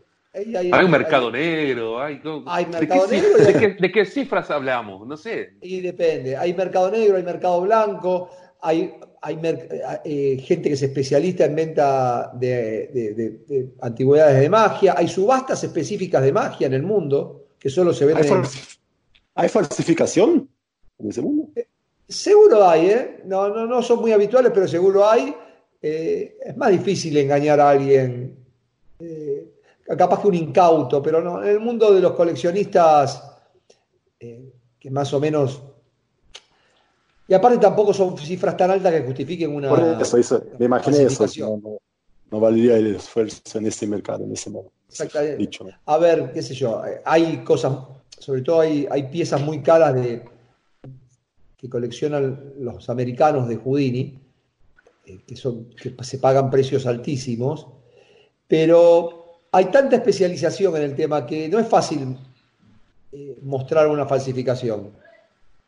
¿Entendés? O sea, eh, si vos decís, esta camisa fuerza esta camisa de fuerza perteneció a Houdini, y tenés que probar que perteneció a Houdini, no te van a creer porque lo digas. Sí. Entonces acá hay una cosa que hay que, los objetos tienen que tener una trazabilidad eh, y tienen que tener alguna referencia gráfica, una fotografía. No es tan fácil engañar a... No digo que alguien te pueda... De hecho, aparecen cosas eh, que te dicen, esto fue de tal. que el hecho que me digas que fue de tal no significa que lo haya sido, ¿no? Eh, pero te decía, bueno, eh, mi colección de póster, que está ahora bastante quieta, digamos, está estable, y donde estoy haciendo más foco, con mucha dedicación, mucha pasión, en este momento es en todo lo que tiene que ver con la bibliografía de la magia en español. Eh, hace años que vengo buscando material muy antiguo en libros en español, tengo una biblioteca que supera los 2.000 libros en español, desde el año 1700 y monedita en adelante.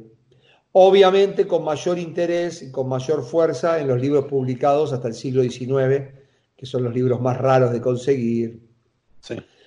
Y la otra pata de la colección, que es muy importante y también conecta con el mundo hispano, es quien fue para muchos, y entre los cuales me incluyo, el padre de los magos argentinos, de la magia argentina, que fue Fumanchu.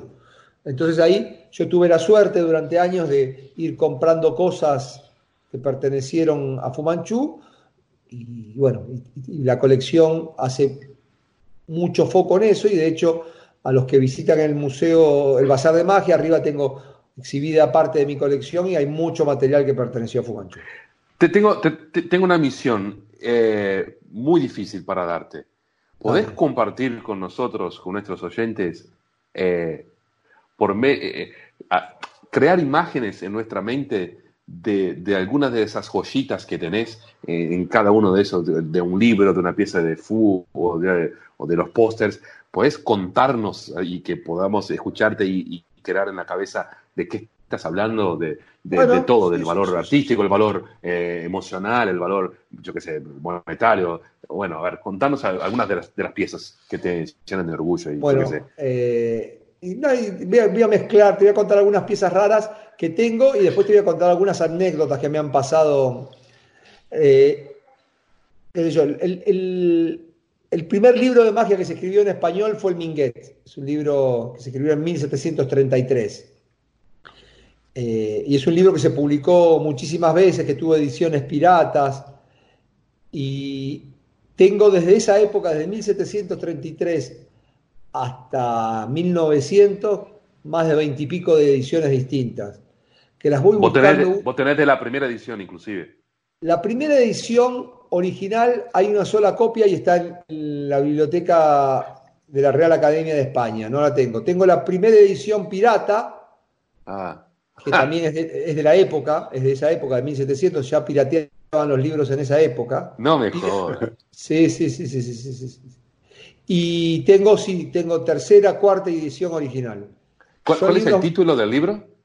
Es un libro muy largo, un título muy largo, pero empieza, dice, ah. Engaños a ojos vista, y muy, muy, mucho más largo. Eh, si me das un segundo, te lo leo entero. Nah. Engaños a ojos vista y diversión de trabajo mundano fundada en lícitos juegos de manos. Maravilloso. ¿Y, nuevamente el autor? Eh, sí, Pablo Minguet. Que hiciste hace poco, hiciste una conferencia online sobre eso. Exacto, hice una conferencia online de Pablo Minguet contando la historia del libro y algunas cositas. Perfecto. Bueno, y, de los libros tengo una... Yo imagínate que vivo buscando libros y tengo un vicio dentro de especial, una, una especial predilección. En una época, digamos, del año 1840 a, 1900, eh, los magos por sobre todo en España, eh, hacían sus shows en ferias y todo, y publicaban unos pequeños libritos de no más de 16 páginas en papel de muy mala calidad, con juegos muy sencillos, y lo vendían al final de la función. ¿Ok? Estos libros son extremadamente raros porque, claro, como eran muy ordinarios, los libros se destruían, eh, se perdían. Básicamente eh, eran juegos extremadamente sencillos, pero son, muestran una, uno cuando se acerca a este tipo de libros, eh, es como estar en contacto con, esa época, con la época, con los magos, siempre hay algún grabado de cubiletes en los libros, y son muy buscados por todos los que nos gustan los libros, y bueno, yo durante años me dediqué a buscar. Y un día, les voy a contar una anécdota, apareció en eBay un libro de estos, muy raro de 16 páginas. Para que te des una idea, el tamaño del libro era eh, la mitad de un celular de tamaño de la hoja. De un móvil. Un libro chiquitito. Rarísimo. Eh, y apareció a la venta en 200 dólares en subasta. A mí inicialmente me pareció un libro caro. Uf, caro, 200 dólares. Dije, un librito, este librito. No lo va a comprar nadie. La subasta duraba siete días. Siete días. Eh, durante seis días se mantuvo en 200, ninguna, nadie había ofertado. Yo esperaba el último día. Y el último día dije, bueno, lo voy a comprar. No lo tengo, me gusta, quiero verlo, quiero ver qué tiene. No conocía. Ah, era de un autor anónimo, lo cual me interesaba ver si podía después investigar quién era. Eh, y una hora antes de empezar a, del cierre empezó a subir el precio. Apareció, un americano interesado en comprarlo. Es una persona que colecciona libros de todos los idiomas, pero tienen que ser anteriores al siglo XIX. Yo ya no me gustó, porque cuando aparece ese tipo, los precios se van a la mierda.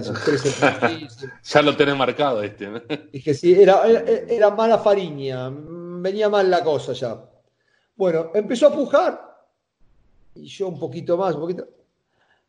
Y se empezó a ir de madre el libro, y yo también me fui de madre, y el libro llegó a mil dólares. Y fue mi límite, no dije, no, ya está, esto no lo voy a pagar.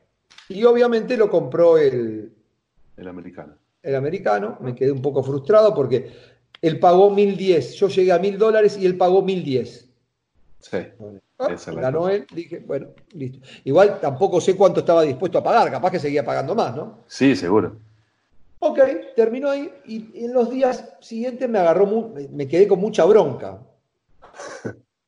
Eh, entonces le escribí, pues yo lo conozco, y le digo, mira, este es un libro en español, eh, que a mí me interesa tenerlo, no creo que sea un libro importante para vos, eh, te lo compro. Y le ofrecí 1.100 dólares.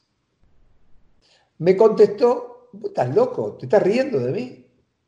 Yo no lo quiero vender, no me interesa, yo no, lo compré para quedármelo. Eh, a lo sumo te voy a mandar, y me mandó lo que se llama la posición bibliográfica del libro, las características del libro, la cantidad de páginas, referencia bibliográfica.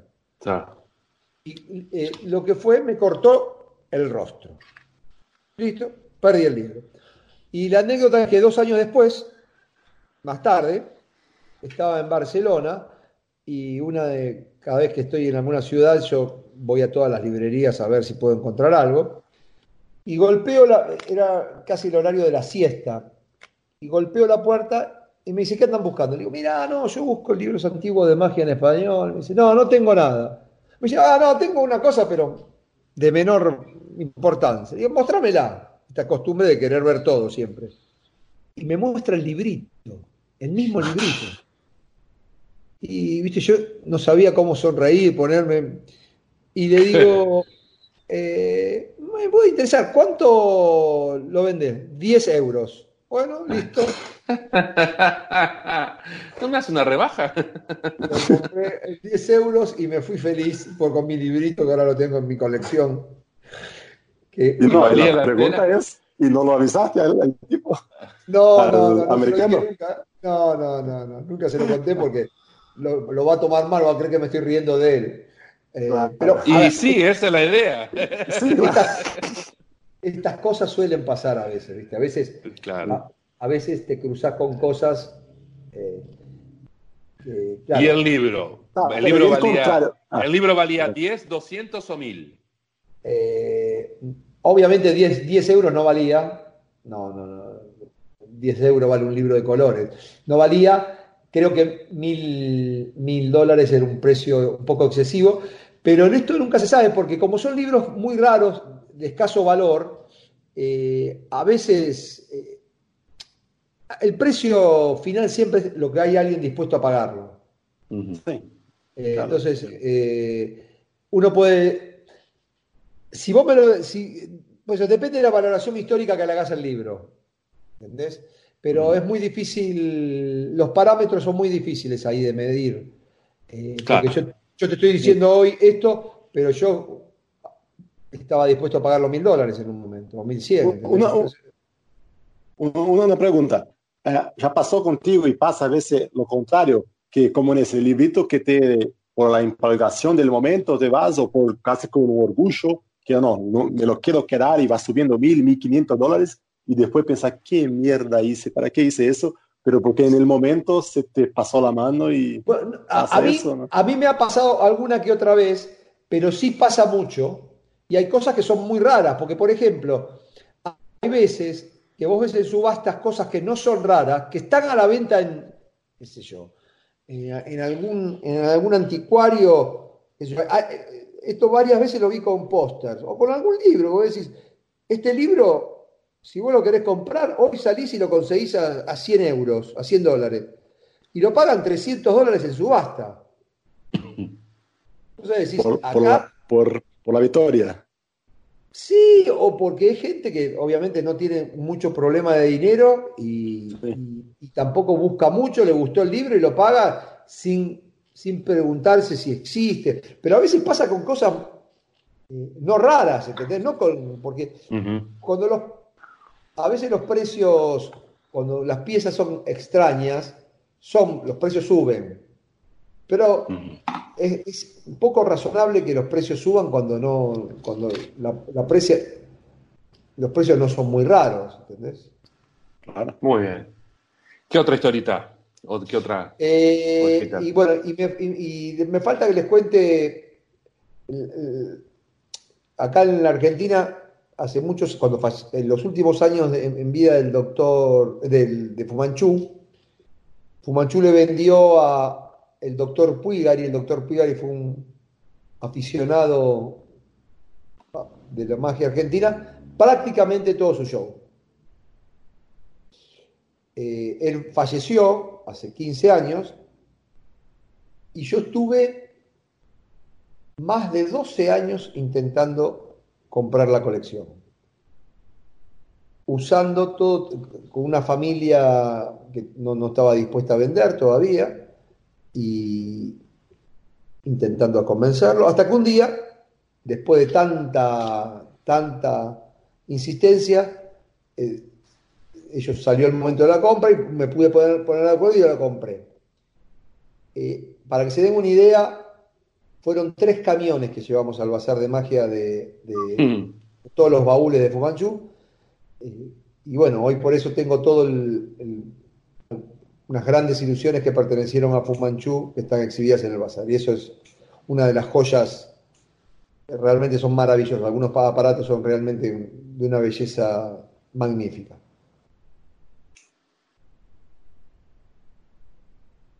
Bueno, hola, hola, hola. Hola, hola, hola. Eh, ¿qué, es, ¿Qué es lo que te gusta más? ¿Qué te da más placer? ¿Encontrar algo, comprar algo, después estudiarlo, tenerlo en la mano? ¿Qué, cómo, ¿Cómo haces? ¿Te quedas admirando, te agarras una copa de vino, te sentás y, y o, qué? ¿O le, ¿Lo acariciás? ¿Cómo, funciona? ¿De dónde viene el placer de todo eso? Bueno, cuando, si tiene todo un proceso, ¿no? Cuando encuentro algo, eh, pues bueno, el placer de encontrarlo ya es eh, infinito, ¿no? Oh, qué lindo encontrar. Y después empezar a bucear, ¿no? En, lo que tenés, encontrarle los secretos. Sobre todo pasa con los libros estos, ¿entendés? O con algún aparato, empezar a entender cómo funciona. Había un aparato que, venía en la colección esta del doctor Pigari, que tuvimos muy, nadie sabía cómo funcionaba y costó descubrir el funcionamiento y todo eso llevó un tiempo de estudio, y entonces cuando lográs cerrar el, circuito también da mucho placer. No, obviamente, el, placer es un placer que comienza en el momento que lo conseguís y que va disminuyendo cuando, cuando ya lo tenés incorporado a la colección, cuando lo conocés, cuando sabés todos sus secretos.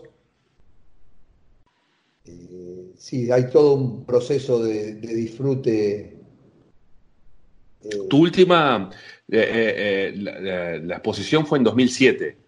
En 2007 en un museo nacional. Hice algunas cosas menores que se hicieron. Hay una actividad que hace acá la municipalidad de la ciudad de Buenos Aires que se llama la Noche de los Museos, que hay una, una noche al año que todos los museos abren sus puertas al público en forma gratuita, no solo los museos nacionales, sino colecciones privadas. Y nosotros participamos de eso durante tres años y fue un éxito tremendo. Armábamos el bazar mucho más que, o sea, todas las vitrinas del bazar le poníamos parte de la colección y exhibíamos, hacíamos también una visita guiada y terminaba con un show. Qué bueno eso, ¿eh? Qué bueno, ¿eh? ¿Y tenéis planes de, de, futuro? ¿Qué se pretende hacer? ¿Cómo, ¿Cómo funciona la cabeza eso? Porque me imagino que también parte del sentido de todo eso es compartir con la gente, ¿no? Que, o sea, se guarda, se cuida, se estudia para, para un propósito eh, no sé, mayor, ¿no? Más grande, no sé cómo se dice.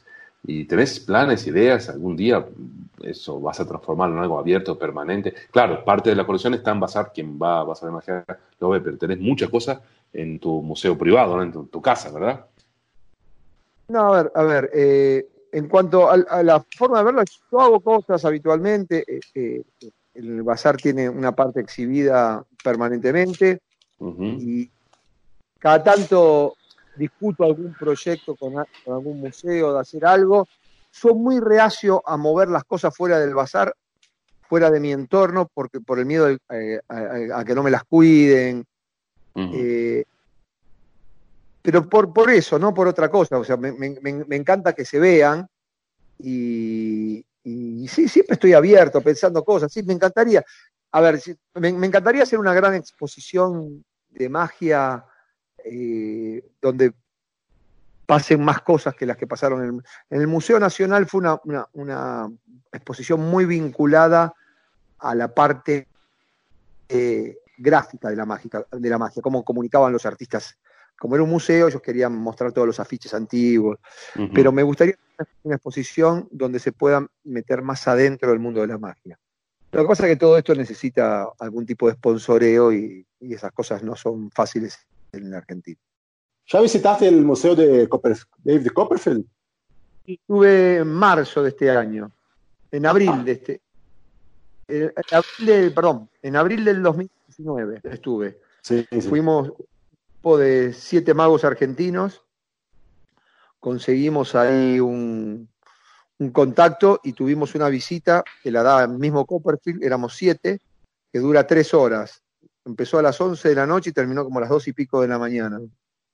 Y es realmente monstruoso, monstruoso, monstruoso, monstruoso. Tienen todo lo que se imagine uno está ahí en ese museo, todo, todo, todo, todo, todo.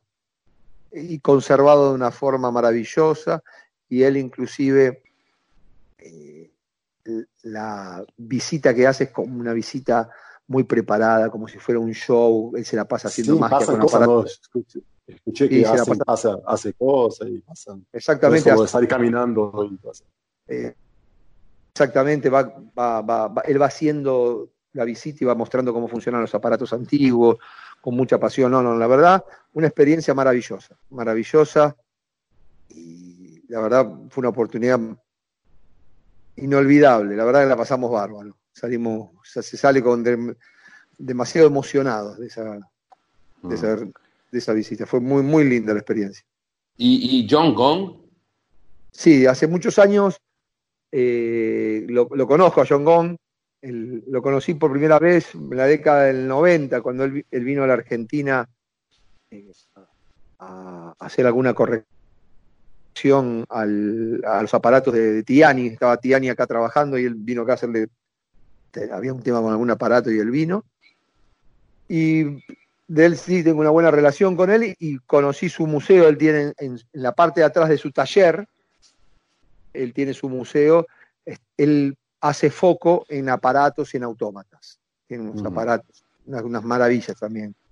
Hay varios museos, hay varias colecciones privadas muy interesantes. Si uno Mike anda por ¿no? Mike Caveney, también fui, estuve, estuve en la casa de Mike Caveney.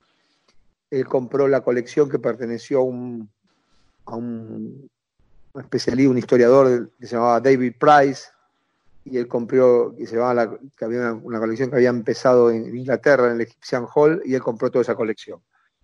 Y es también maravillosa. Si alguno viaja, tiene la posibilidad de andar por Los Ángeles, ahí eh, me, me pueden contactar y yo les puedo ayudar a que puedan visitar seguro la colección de John Gong y de Mike Caven. Son dos colecciones Ah, maravillosas para ver eh, y la van a disfrutar muchísimo. Y son gente muy macanuda y que le encanta que la gente los visite y mostrarles sus cosas. La verdad es maravilloso. Ah, de, toda esa, tu vida como coleccionista, todo lo que viste, todo lo que viviste, ¿qué te parece que a- a los magos, a nosotros los magos, que no estamos en ese ambiente, que no, ¿qué, te, qué, qué nos, qué nos falta? ¿Qué, qué, qué nos mirás y decís, ay, pobre, si eso supieran tal cosa, o si esto sintieran, o si, hubiera- si si hubieran visto tal cosa? ¿Sabes? Cuando vos que estás en ese universo, ves a todos los magos que no, que no tienen ninguna conexión con eso, ¿cómo nos ves? ¿Qué, qué te parece que nos falta? ¿Qué, nos, qué nos, qué nos podría... No, no, nada, no, no, no. Al contrario, no. Yo tengo. No, no me parece que yo no tengo mucho más que, que lo que ofrecen otros para ofrecer, así que no, no, no creo que le falte nada a los magos que yo pueda darle. No, la verdad que no. No, no, no, no, nunca se me, ocu- me ocurrió eso. Sí, tengo el visito que me encantaría que todos le den un poquitito más de, de- le presten un poquito más de atención a la historia de la magia, porque la historia de la magia explica un montón de las cosas que nos pasan, que pasan en la magia. ¿Entendés? Entonces, Ujú. me gusta- pero, pues, inclusive por, pero por, un, por una cuestión casi filosófica. eh, si nosotros que creemos que, que realmente la magia es un arte, eh, todas las artes tienen su historia y es bueno, es, es rico por lo menos conocerla. Eh, tiene que haber una historia de la magia, hay que conservarla y hay que construirla, y hay y me parece que todos deberíamos por lo menos tener idea de qué pasa, de qué pasaron, de qué pasó antes. Sí. Para que no quede como que el- la magia solo simplemente hacemos juegos de magia, trucos, que es mucho más que eso la magia, es mucho más profunda que, un secreto. Hay mucho mm. más Hay mucho, muchos años de desarrollo, muchos años de trabajo, que, es bueno conservarlos. Bazar de magia. ¿Qué me contás? Bueno, imagínate que ya el nombre empezó con mi locura, ¿no? Porque bazar de magia, literalmente, literalmente, puedo decir, un bazar de algo.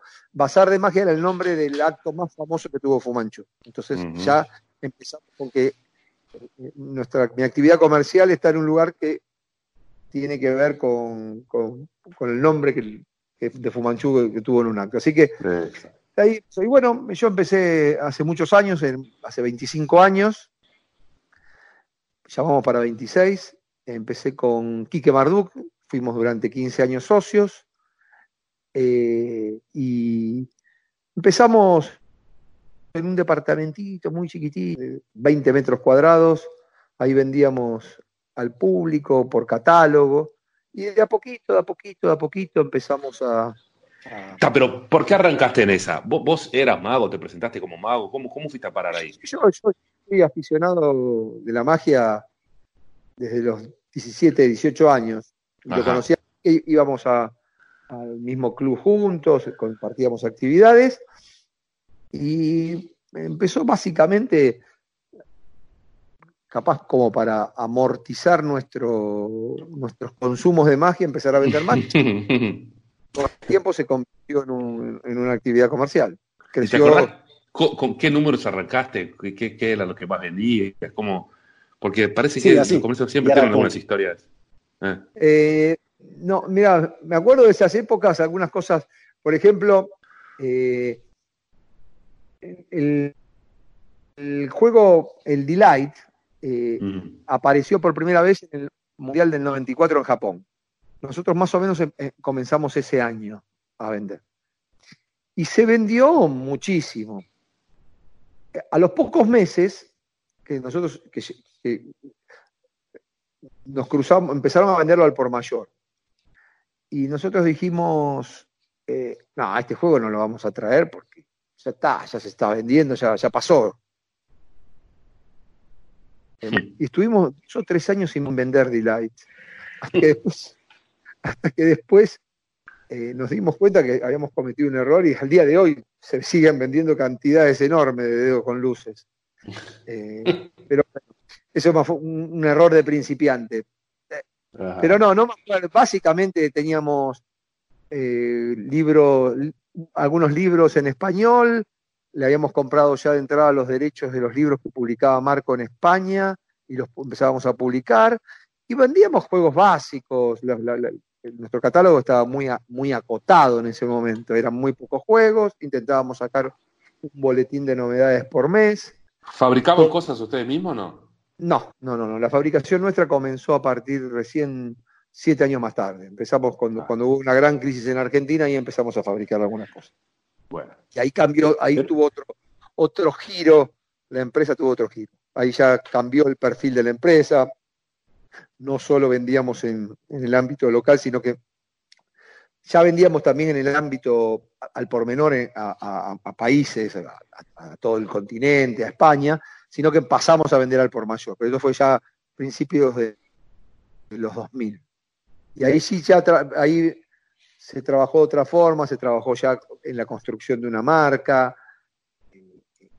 un montón de cosas que tienen que ver ya con una política comercial un poquito para salir a vender al mundo y hicimos alianzas comerciales que muchos no las conocen, por ejemplo, durante años, eh, Tenjo, que es una de las grandes eh, marcas de magia, pero no solo magia, sino que, para que se den una idea, Tenjo en Japón es una marca prestigiosa, es, por ejemplo, la que hace muchos de los juegos que se venden en el Disney Tokyo, los, los produce Tenjo, o sea, que son, vendía productos nuestros con ambas marcas, o sea, se vendía la marca eh, Bazar de Magia y abajo Tenjo, conjuntamente, o sea, fue, fueron, los primeros años fueron años muy lindos, de que nos ayudó a meternos en, el mercado internacional, muchos años viajando por los congresos de magia, mostrando, conociendo. Y bueno, y ahora seguimos con, ahora, ahora ahora ya es otra, ahora digamos ya tenemos la suerte después de tantos años, ya, ya son muchos años, ya muchos nos conocen, pero hay que seguir estando en la pelea, ¿no? No hay que aflojarle. El, el mundo Pero- comercial es muy, muy competitivo. Pero eso, pa- para entrar en ese mercado internacional, eh, fue a partir del momento, claro, que en- con productos suyos, de ustedes, ¿no? Y ahí, ¿cómo, cómo empezaron? ¿Ya con cosas de ustedes creando o en- Mira, con los magos, incentivando los magos? Porque eso también, ¿qué, qué pasó? ¿Eso, la- el Bazar de Magia ayudó a que más creadores ahí en Argentina creasen porque sabrían que tenían una salida, de que vender de mano en Sí. mano suyo? sacamos- ¿Cómo fue esa...? nosotros había juegos que uno tenía en mente, los terminaba de desarrollar y, y también comprábamos derechos de juegos. Había algún mago eh, que se le ocurría alguna idea y nos poníamos de acuerdo eh, y le comprábamos y lo seguimos haciendo. De hecho, lo hicimos hasta, hasta un par de años, lo hicimos con Alejandro y seguimos Sí. haciéndolo. Si la idea nos parece que es un buen truco, que es original y es una idea que puede puede funcionar comercialmente y, estamos permanentemente buscando en esa búsqueda. En esa búsqueda muchas veces nos encontramos con cosas que no nos interesan. Alguna que otra vez en la historia compramos cosas que nos equivocamos, que no eran originales. De hecho, una vez sacamos un juego a la venta y, lo- y el momento que inclusive pusimos una publicidad en un juego, en una, en la revista Magic, y no lo pudimos vender más porque el juego era una copia de otro, nos habían medio Uy, uy, uy. nos, nos- nos habíamos, habíamos comprado algo equivocadamente. ¿Y, y, y cómo se desenvuelve así una, una mirada así, magia, para saber, ah, esto vale la pena, esto va a funcionar? ¿Cuáles, cuáles son los criterios que usan para, para y, eh, invertirlo en un juego? bueno, ahí hay, hay un poco de- de la experiencia que tenemos en, Ya se queda automático. claro, de ver qué tipo de juego. No, no, no, no, no que sea automático. Eh, a ver, qué sé yo, nosotros No, buscamos no, que- yo que- no, quise decir que, que ya queda automático esa mirada, ¿no? Pero, pero sí, Sí. que ya sabes, se queda tan- tanta experiencia que... Claro, posiblemente eh, algunas veces también nos podemos equivocar, pero uno ve a veces en los juegos y dice, sí, esto, y entran mecanismos de comparación, che, esto está en el mundo, esto funciona. Hay temas que son mejores que otros, eh, qué sé yo, el, mentalismo siempre es un tema que, eh, si los efectos son de mentalismo, son buenos efectos comerciales. eh, hay, hay distintos criterios y también después tenemos que ver que sea viable, viable la producción del efecto, ¿no? Porque capaz que uno te viene con una idea maravillosa y es irrealizable a nivel de producción. Sí. O tenemos que invertir un dinero que no justifica. Hoy el mayor problema que tiene el mercado es todo el tema de la copia china.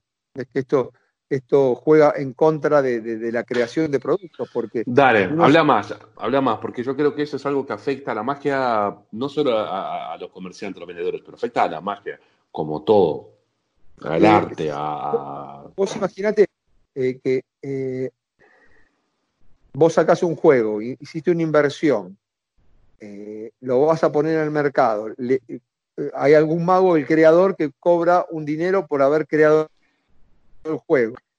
Y salís a venderlo y tenés que recuperar tu plata y a los, al mes está copiado. Y te copian no solo el juego, sino que te copian hasta el nombre. O sea, nosotros nos venden un juego con el nombre de Bazar de Magia. y el DVD eh, con las explicaciones, todo, No, olvidate, les importa todo, nada les importa. la tapa, todo. Eh, Pero, entonces, ¿cómo, cómo es eso? ¿Cómo es posible que no, no, no- nada funcione de leyes para proteger y no, es muy complejo el tema, es muy complejo. Muy complejo. Lo que, lo- lo que- la gran barrera que hay es que hay mercados que son anticopia. O sea, hay, hay, hay los mercados de países más desarrollados, la verdad, eh, son muchísimo más respetuosos de los derechos de los juegos que otros mercados. Y en Va, esto hay para- que comprometerse, hay, hay que comprometer, tiene que haber un compromiso, todo, capaz que el que me escucha dice, lo está diciendo por interés, obviamente que lo digo por interés, pero no es por un, solo un interés comercial, también el interés de los magos, porque imagínate que eh, si alguien tiene algo para crear, vos creas un efecto y no lo podés materializar, eh, también es una frustración, porque va a llegar un momento que si, que si eh, los productos, todo, todo es copiado, todo es copiado, nadie va a querer producir nada nuevo. O sea, va, va, eso, a preguntar, ¿ya, está pasando eso? ¿Las personas están invirtiendo menos tiempo en, crear cosas para el mercado? ¿o no? Exactamente, pero es que los, tiempos, los juegos hoy tienen menos duración. Antes un juego, vos lo sacabas y decías, capaz que estoy un año vendiendo el juego. O, y es muy difícil pasar la barrera de los tres meses con un juego. Después ya viene otro, se olvida y si no, a, los tres meses lo tenés a, la mitad de precio, a una cuarta de precio, a un cuarto del precio en venta en cualquier país. Y esto ya es complicado, es complicado. Es complicado eh, y ahí tiene que haber más compromiso. De todos los lados, de todas las partes. De todo, de todo, porque yo, creo que eh, algunos te dicen, bueno, pero la magia es cara. Sí, la magia siempre fue cara, pero fue cara porque la producción es chica, por, por un montón de, Yo siempre cuento una anécdota. En el año 2006, 2007 estaba en el Mundial de Suecia y había salido unos meses antes a la venta el PK, el anillo PK, que lo habían sacado unos chicos ingleses. Se vendía 50 dólares. Ese era el precio de salida. Claro, por un imán era un precio caro, pero bueno, era una creación, los chicos. Me acuerdo que cayó un chino, en, un vendedor chino en, en el Mundial, que puso una canasta en, arriba de la mesa llena de, con cientos de anillos a un dólar. Oh. oh. mirá la diferencia. un dólar. Ya no, ahí no vendía secreto, ahí estaba vendiendo un imán. O sea, no, no estaba vendiendo un. Lo que vendía era el precio de un imán, nada, no había truco, no había. Y estaban los dueños de la idea. Se armó un escándalo porque empezaron a discutir y el, el dealer chino no entraba en razón. Y él le decía, pero yo lo vendo más barato. Y él, le decía, yo lo vendo más barato. O sea, el, respeto, era el concepto de, la propiedad intelectual eh, no, no, no, no, no, se podía, no lo podían entender. Sí, y es grave, como, es, es, grave que pase. Como, como lo, mismo que en otros temas más delicados, ¿no? De ético y eso, a veces tú miras y, dices, ah, pero todos lo hacen, o es así, que es el mundo. Eh, no, eso no lo puedo cambiar, los otros no puedes cambiar, pero vos podés cambiar lo que vos haces, ¿sí? Si vos haces lo que vos sabés que es lo correcto, ya, está, ya estás contribuyendo y las cosas cambian. Hay, hay, mercados que han resuelto de alguna forma, por, por, ejemplo, el mercado de la música con el tema de, la, de, la, de Spotify y, de las demás plataformas de venta, pudieron luchar y darle una pelea correcta a, la, a las copias. MP3. ¿Entendés? Que antes circulaba todo. Hoy, viste, por un pocos dólares vos podés tener acceso a toda la, la información, a todo la, una variedad de música enorme. Lo mismo pasa con el tema de los videos. Hoy hay muchas, muchas plataformas que vos pagando un mínimo canon mensual, puedes acceder a un montón de, material de video para ver. Pero en la magia todavía no se, el mercado no encontró. yo creo que las autoridades, de, sobre todo del Mundial Magia de la, Federación Internacional, deberían eh, ser estrictos con el tema. Yo alguna vez planteé algo que era, eh, habría que, eh, porque lo, el gran problema de la copia está surgiendo con mucha fuerza en China. Porque es verdad que hay copias en todos los países, ¿eh? ojo. En Argentina se copian juegos, en Brasil se copian juegos, pero una cosa es, venden en el ámbito local, le venden como... Los chinos le venden al mundo las copias. Los chinos exportan copias, ¿entendés? O sea, salen a romper el mercado. Sí. Alguna vez pensé que una alternativa pero los chinos tienen una, gran vocación hoy por incorporarse al mundo de la magia, con mucha presencia en todo el mundial. Ahí había que, decirle, miren muchachos, como viste como las Naciones Unidas a veces castigan a un país, decirle lo mismo. vayan y arreglen ustedes, ustedes no pueden participar de los congresos, no vamos a contratarles a un solo mago chino en la medida que ustedes toleren la copia de los productos de magia. Vayan, arreglen el problema de ustedes y cuando lo arreglan, nos sentamos todos juntos en la mesa y compartimos todos, pero a la medida que ustedes atenten contra el, contra el, contra el mundo de la magia, pero bueno, hay muchos intereses complejos que, que exceden lo que yo te estoy diciendo. Sí, yo quería, vamos a alargar un poquito esa discusión también, porque es algo que me incomoda mucho. Eh, voy a hablar acá de la realidad que conozco, que es en Brasil.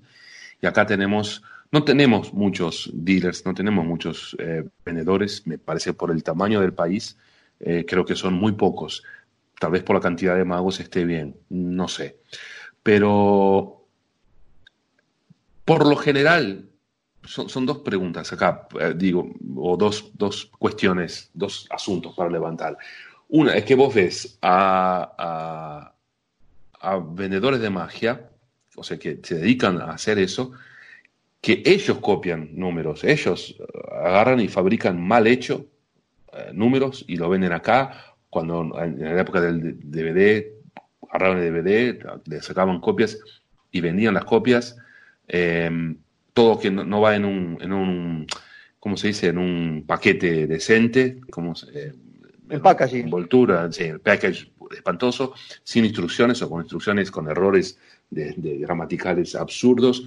O sea, ¿qué, comentario? ¿Tenés algo para comentar sobre esa realidad? Obviamente, digo, no son todos los días en Brasil, pero ah, hay muchos acá en Brasil que hacen eso, que, hacen eso. O sea, con un tiro en el pie, me parece. Sí, yo creo que eh, eh, Brasil también tiene un problema eh, de, que, para mí todos se quejan, los, que, venden magia en Brasil se quejan que tienen un sistema muy cerrado de, economía que les, prohíbe importar a precios razonables y, puede ser que sea así, no digo que no. Argentina también tiene ese y lo tenemos, y las cosas importadas en la Argentina valen caro y por eso nuestros precios son caros, porque pagamos muchos impuestos. Pero creo que a veces e, es una excusa, porque eh, yo podría también falsificar todos los productos y no lo hago y me saldría más barato. Y yo asumo que, bueno, valdrán más caro.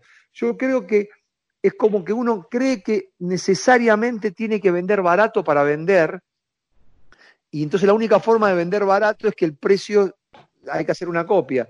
Y ahí es donde se trampea y la verdad nunca se va a, el, negocio nunca va a salir de chiquito. Este es el problema que tiene. Cuando uno se dedica a vender copias va a ser un pirata. y, los que lo compran lo saben, ¿entendés? Lo saben, se dan cuenta. Eh, que, todos los magos saben a quién le compran una cosa barata, cara y a veces yo creo que el, negocio se pone un, cuando uno vende copias se pone un límite. Increíblemente se pone un límite. Se pone un límite. De, para de crecer, de, de vender más y eso, decir, ¿no? Sin dudar, sin duda. Ah, y, el otro complemento de ese asunto es que, eh, bueno, acá en Brasil, digamos que el nivel de la magia en Brasil no está muy bueno, eh, o no sé si algún día estuvo mejor o no, no sé, pero hoy día vemos, yo creo que veo más mala magia que buena magia eh, que se hace. De repente es un poco opinión mía, bueno, no sé, pero creo que Juan más o menos comparte, o por lo menos todos estaremos de acuerdo que podría ser muchísimo mejor, ¿verdad?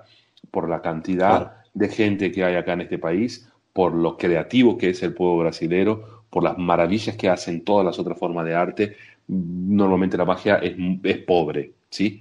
Eh, y yo y veo y podemos pensar en un montón de motivos y esos y por qué, y etcétera, pero una cosa que yo levanto, quería saber si tenés una visión sobre eso, que es, eh, no, acá los dealers no mueven una paja para, oh, perdón, esa palabra se puede decir, perdón, no mueven, no, no se mueven para, para cambiar esa realidad por nada no asumen la responsabilidad. Parece que ellos no hacen parte de este negocio, de esta industria, y, van ahí para vender sus cositas y el resto, y chao, no les importa. que el producto que venden es una mierda o que la magia que se está haciendo está haciendo una mierda, también porque la gente usa eso. O sea, eh, no les molesta, eh, no se mueven para hacer cosas distintas. ¿Qué es no se mueven?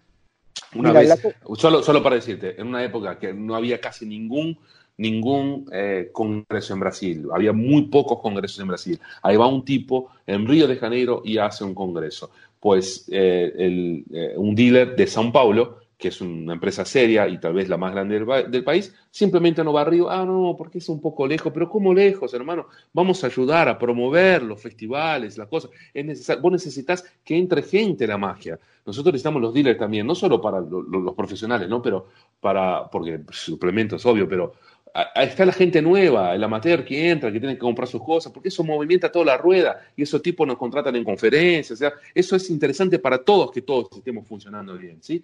Entonces de acá yo tengo esa opinión muy fuerte que acá en Brasil los dealers se lavan las manos, no comparten, no asumen responsabilidad y no proponen y no ayudan en nada para, para mejorar la cosa, ¿no? Bueno, es eso lo que quería poner y como apertura porque hables algo, si te parece. quiero decir lo que pienso. ¿Qué es lo que pasa en todos los países donde la magia tiene mucho desarrollo? Mucho desarrollo, tiene algunas características. Primero, hay muchos clubes de magia. Brasil tiene muchos clubes de magia. Y todos tienen problemas, pero tiene que haber clubes de magia, porque ahí es parte del aprendizaje. También hay escuelas de magia, también tiene que haber dealers de magia serios, como hay en todas partes del mundo. En todas partes del mundo. Uno, por ejemplo, Dinamarca, eh, yo le vendo a, negocios en Dinamarca. Y los precios que venden son carísimos, porque como los dinamarqueses tienen altos altos impuestos. Los, productos son caros, pero, pero existe, o sea, tiene que haber negocios de magia, tiene que haber clubes de magia, porque todo eso forma parte de la comunidad mágica. Y hay que construirla, la comunidad mágica, y hay que construirla.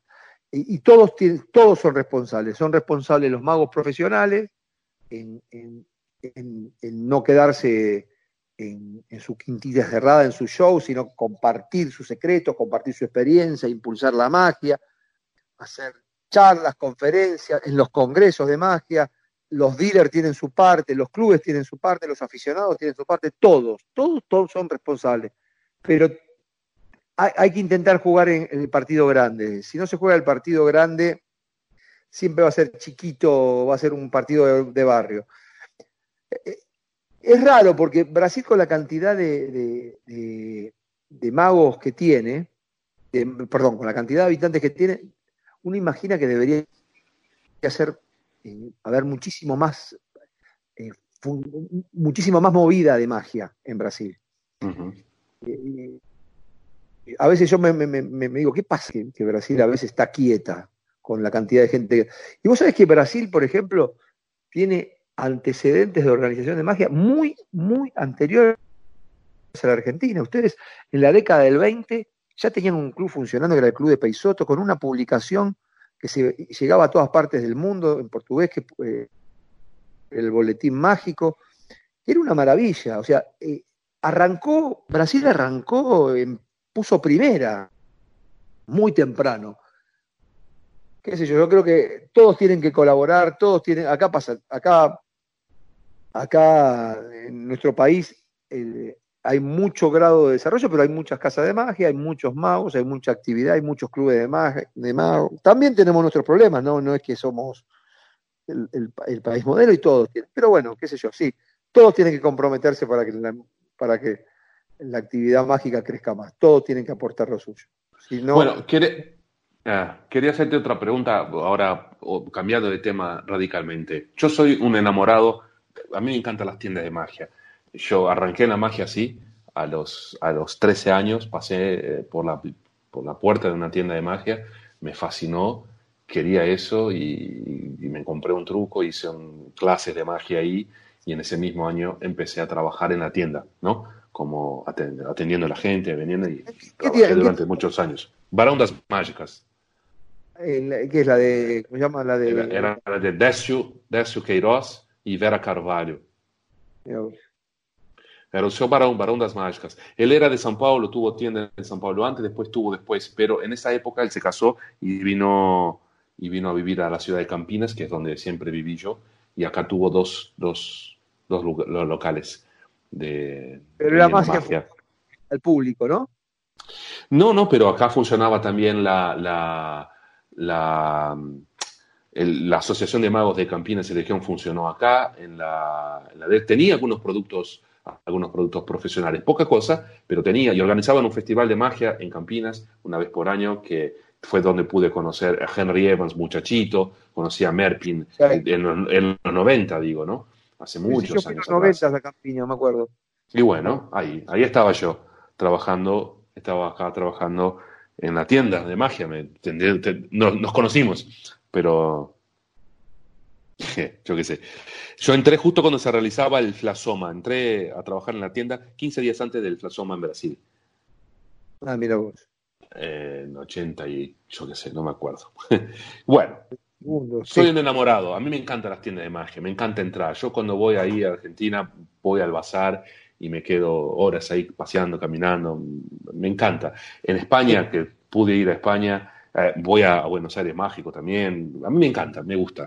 Y, y tiene toda una mística para mí, esos locales, ¿sabes?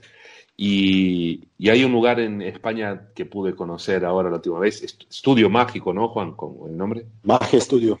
Magia Estudio, bueno. Sí, sí.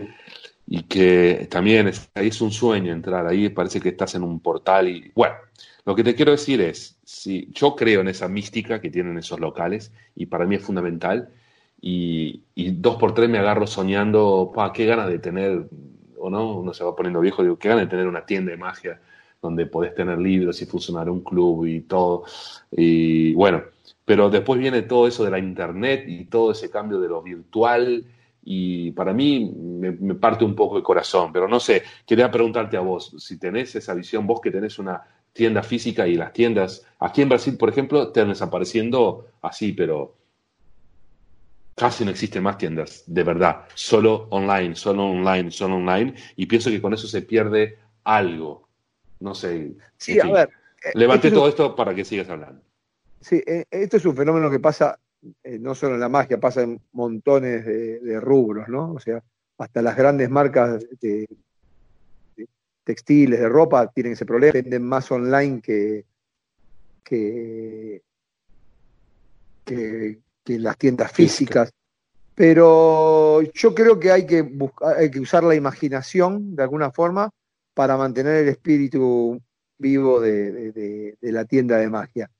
Eh, nosotros, cuando vos entramos, es que hay un efecto que se genera sin darnos cuenta.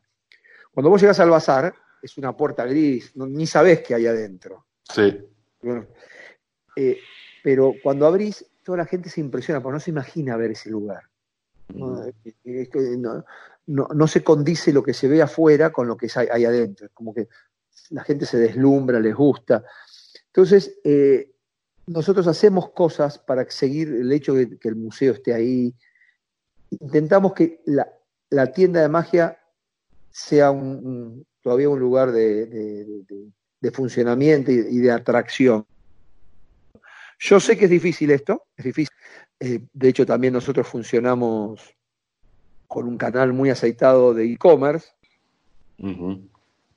Pero no, no, no, no, no, no tenemos ni pensado abandonar nuestro, nuestra tienda de magia y convertirnos solo en una tienda online. Tú, usted, porque tú agarraste toda la transición, ¿no? Cuando tú arrancaste no, no había nada de eso, era catálogo y correo, ¿no? Y, Exactamente, nosotros, te, y te fue bien en eso, ¿no? Tú, acompañaste al toque, te fue bien, hiciste ese cambio, pasaste todo esto muy bien. Es que nosotros creo que hicimos una buena, un, buen trabajo previo. Al vender por catálogo, ya teníamos la destreza. Eh, eh, Internet, obviamente, mejora. Imagínate que antes nosotros mandábamos una carta, tenía que llegar a vos a Brasil, tenías que leer, mandarnos un fax o llamarnos por teléfono, ver cómo hacíamos, no existía PayPal para pagar, era todo un problema. Pero bueno, ahora hay un montón de herramientas que facilitan eso. antes era una fotito en un, en un, boletín y, una descripción. Hoy, si el juego no tiene video, no se lo vendes a nadie directamente. Y el, el, video tiene que estar bien hecho, eh, muy profesionalmente, para que realmente... Bueno, vos viviste con nosotros una experiencia de, Sí, sí, sí. De, la, del juego que vos sos autor, de cómo trabajamos para que realmente se quede, quede como un producto comercial.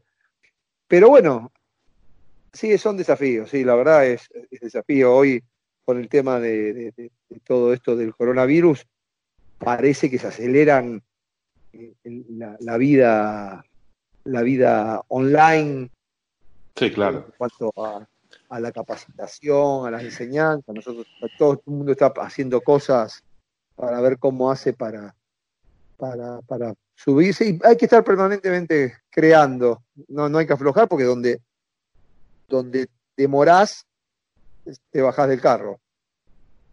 Pero te repito, nuestra decisión es no abandonar el, el perfil nuestro que es eh, nosotros somos una tienda que la, la- la parte online es un canal de ventas nada más, pero no es nuestro. Perfecto. O sea, Pero, no- pero los magos siguen, ah, ad- además de cuando hay congreso y van los magos de afuera, pero los, los argentinos, los de Buenos Aires, en Sí, sí, cayó sí. el movimiento, siguen yendo, como, como, a ver, eh, eh, eh, con respecto, a- si me- te referís a lo del, a estos días por el coronavirus, estamos sin trabajar, No, no, no, nadie. no, no, no, no, no, antes, sí. entre internet y física. ¿Y siguió? Sí, sí, sí, nosotros seguimos permanentemente, eh, la gente sigue pasando. Nosotros estamos en un lugar medio privilegiado porque estamos cerca del centro, entonces hay una actividad eh, que la gente pasa, ve, le gusta mirar. Eh, es, Sí. es un lugar bastante agradable, entonces, eh, sí, sí, sí, en eso nosotros no... no tienes es- escuela también ahí, tienen clases, ¿no? Sí, sí, escuela, sí, sí. Nosotros tenemos escuela. eh, básicamente eh, tenemos tres, digamos, yo siempre cuento que tenemos tres patas. La escuela de magia, la, venta al público, que la dividimos en venta al público o, con presencia física o online, y la tercera parte, que es la fabricación y exportación de productos que, en la venta al por mayor. Esas son las, las tres ramas como que tiene el, el- el bazar de magia. Sí. Mm. Cuando hablé de, de también acá, solo para contarle a quien esté escuchando esto, que Basar también ya organizó congresos, ¿verdad? O sea, Sí, es sí, cuando la tienda se mueve, ¿no? Y, y- y interviene y hace su parte y trabaja y se, y, o sea, hace cosas para... Si la magia va bien, todos ganamos, ¿verdad? ¿Y tenés planes de hacer de nuevo? Me, me contabas que Mira, estabas pensando, la verdad, ¿no? hicimos congresos eh, durante muchísimos años. El último lo hicimos hace ya 7, 8 años, en 2011 hicimos el último. El último verdad- fue que fue David Williamson, ¿no? ¿O tuvo después? No, no, no, el último no, no fue. David Williams fue en el, do- en 2005. No, ah, eh, no. Vino Charlie Fry y David Andaña y Bill Malone y, Sí. y un canadiense que ahora no me acuerdo el nombre. Básicamente el problema que te, a, a mi criterio que tienen los hoy los congresos eh, sí tienen un problema.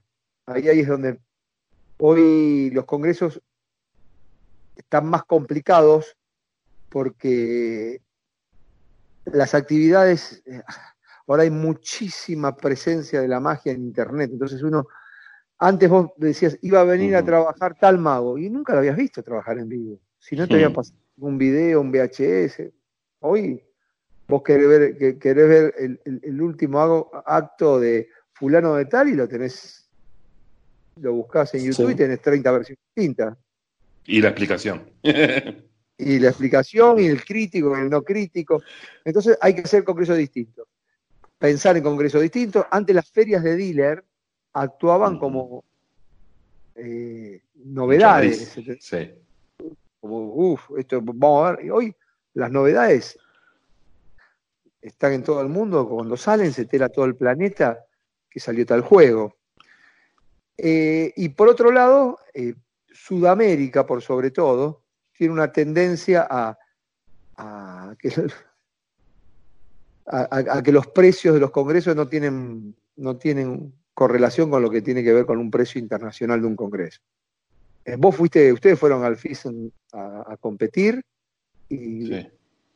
deben haber pagado de inscripción alrededor de 500 euros seguramente.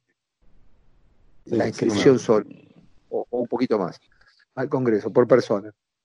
Eh, 500 Y acá- dólares, ¿no? bueno, sí, 500 dólares, 600. Sí, sí. pero bueno, 600. 600. Pero lo que te quiero decir, y más o menos el, el Magic Live, que es otro congreso que se hace en Las Vegas, eh, o Blackpool, son congresos que superan el precio de los 300 dólares. Y acá hay una tendencia a querer hacer congresos baratos. Y el congreso barato, la única forma de sostenerlo es no pagándole a los artistas, porque la única forma cuando vos... No, ¿pasa ah, eso? sí, es así, es así, ustedes lo saben en carne propia. Entonces sostiene, se sostiene el precio barato de congresos, no pagándole a los artistas, eh, o no, no, no, no trayendo artistas de peso importante. Entonces, los congresos, por lo general, desgraciadamente, medio pelo. Medio pelo. Entonces, esto es lo que pasa. Es lo que pasa. Entonces, la verdad, habría que, eh, la verdad, ahí sí hay que ponerse las pilas y decir, bueno, los congresos tienen más o menos un precio internacional. Y si vos querés tener buenos artistas, los buenos artistas hay que pagarlos. No le tenés que pedir a un tipo sí, bueno. con buen contenido, no, porque si no a veces viene el artista y como tiene caché, tiene que vender cosas en la conferencia, entonces en vez de enseñar otras cosas. Y, si no, ahora, viste, se puso de moda otra barbaridad. Los workshops. Workshop. Los workshops, exactamente. De otra estafa. mentalista. Yo no soporto eso. Ah, bueno, entonces te dice, eh, aparte, no, no, vos hacés aparte un workshop y después capaz que se te anota una persona sola, dos personas entonces los artistas empiezan a pinchar. Entonces los buenos artistas dicen, y tampoco me interesa mucho viajar para... Ya está, ya no me interesa ir gratis. Entonces uno va, tiene que... lo que podés conseguir gratis siempre es, es menor, o, algunos que te pueden, sí, te hacen la gauchada por alguna razón, pero si no, es, gente que capaz no está a la altura para presentarse en un congreso internacional. Y sin darnos cuenta terminamos desjerarquizando el Congreso. Eh, nosotros, y nosotros siempre que hicimos los, congresos, siempre cuento, lo digo porque eh, hay inclusive gente que se contrató de, Brasil que puede dar fe de lo que digo. Nosotros pagamos siempre a todos los artistas. Ningún artista fue invitado a un congreso de Bazar de Magia gratis. Ninguno. Ninguno. Ahora me está viniendo a la cabeza que nosotros lo contratamos una vez de maestro ceremonia Bianco y Bianco mm. cobró su su, su calle eh, y no tuvo que, no tuvo que sentir como que esto era un, favor que le hacía a basar de magia a él. Pero lo que pasa es que la verdad sostener a veces los precios, claro, nosotros un congreso nuestro, si lo tenemos que hacer, lo tenemos que poner un precio y después aparecen otros congresos que valen la mitad y parecemos como que queremos eh, cobrar caro. Entonces es una posición compleja, es una posición compleja compleja. Yo estoy, la verdad, a, favor de, que se hagan congresos profesionales como se hacen en todo el mundo. Que, tengan los artistas, que los artistas tengan su lugar de trabajo, que cobren por eso, que sean respetados como tales, con, que se sientan cómodos, que tengan eh, eh, una buena locación para descansar, que no, no, que venga a tener, si venís al congreso tenés que dormir en la casa de otro, no, no es así. No es así. No es así. Pero bueno, bueno igual es una opinión personal, puedo estar equivocado, pero al menos es mi filosofía. claro. Yo, de mi parte, creo que me saqué la ganas de preguntar casi todo. Tengo una última, ¿está, Juan? Le voy a hacer una última pregunta. Ahora, hablando de, Vos encerrás ahí, no sé, sí, preguntar otra cosa. Pero, ¿qué es? Hablando ahora de, coleccionista nuevamente, eh, me acordé que una historia, ¿es verdad que Copperfield te quería comprar la colección de, de Fumanchu? No, no, no. Me, ah, eh, eh, mierda. ¿Por qué? Preferí quedarme con la historia, que estaba buenísima. Que te llamó y que, y que dijo algo, algo acá, acá se incluso me contaron las palabras que dijo. Eh, en, nombre, en, nombre de nuestra vieja amistad. Y, bueno, y que la respuesta fue, no, no, si no somos amigos. Bueno, hace muchos años, sí, ah. le mostré una cosa a Copperfield y él quiso comprarme, no la colección, quiso comprarme unos videos, un material. Ah de Boquito haciendo el abuelo Quito y no nos pusimos de acuerdo y me llamó, me insistió y, no nos pusimos de acuerdo. Eso es verdad, no toda la colección. De hecho, ah, hace, un par de años eh, yo le vendí alguna cosa que yo no podía ubicar en, mi, lugar porque era un, aparato muy gigantesco que se lo, lo, compró Copperfield y lo tiene en su colección. Y, estoy en, tengo un trato razonable con, él. Pero no, eh, sí una vez hubo una, una- una cosa así, hace muchos años, cuando Copperfield visitó la Argentina en la década del 90. Ajá, Pero no la colección, quiso comprar algo nada más. está. ¿Y fue eso en nombre de nuestra amistad? Y eso me lo dijo a mí, me lo dijo a mí, el nombre me lo dijo a mí, textualmente. ah, ¿te lo dijo? Eso es, esa es la parte de verdad. Entonces, Eso no, no es mentira. La parte, ¿Y qué- la parte buena es, es verdad. ¿y, y qué, qué- qué le respondiste?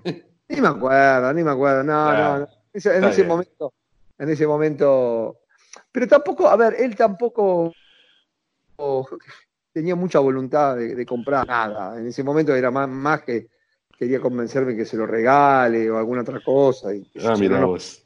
nada, nada, nada. Bueno, de mi parte, Martín, en nombre de nuestra vieja amistad, muchísimas gracias por haber compartido con nosotros estos momentos. A mí Bueno, me encantó, seguiríamos conversando muchísimo más, pero ojalá se dé también de nuevo, ¿no? Que podamos hablar de otras cosas también. Y si te crees que faltó algo, querés, tenés ganas de decir otra cosa, y dale. No, no, no. Lo que Eh, quieras. Muchísimas gracias a, Alej- a vos, Alejandro, y a Juan. eh, te agradezco de corazón. Y bueno, eh, a todos los que escuchan, que si algún día pasan por Buenos Aires y quieren pasar a conocer el Bazar de Magia o pasar a- de vuelta, siempre es un buen lugar y los vamos a recibir con los brazos abiertos. Y ustedes dos son amigos de la casa, así que siempre bienvenidos. Perfecto, muchas gracias, muchas gracias Martín por eh, el tiempo para conversar con nosotros. Y bueno, y gracias a quien está escuchando ahí en casa, los oyentes. Y es eso, muchas, muchas gracias y compartan, divulguen para los amigos, para quien no conoces aún, para que sigamos teniendo, teniendo esas conversaciones. Y es eso, un abrazo a todos. Dale, un abrazo grande.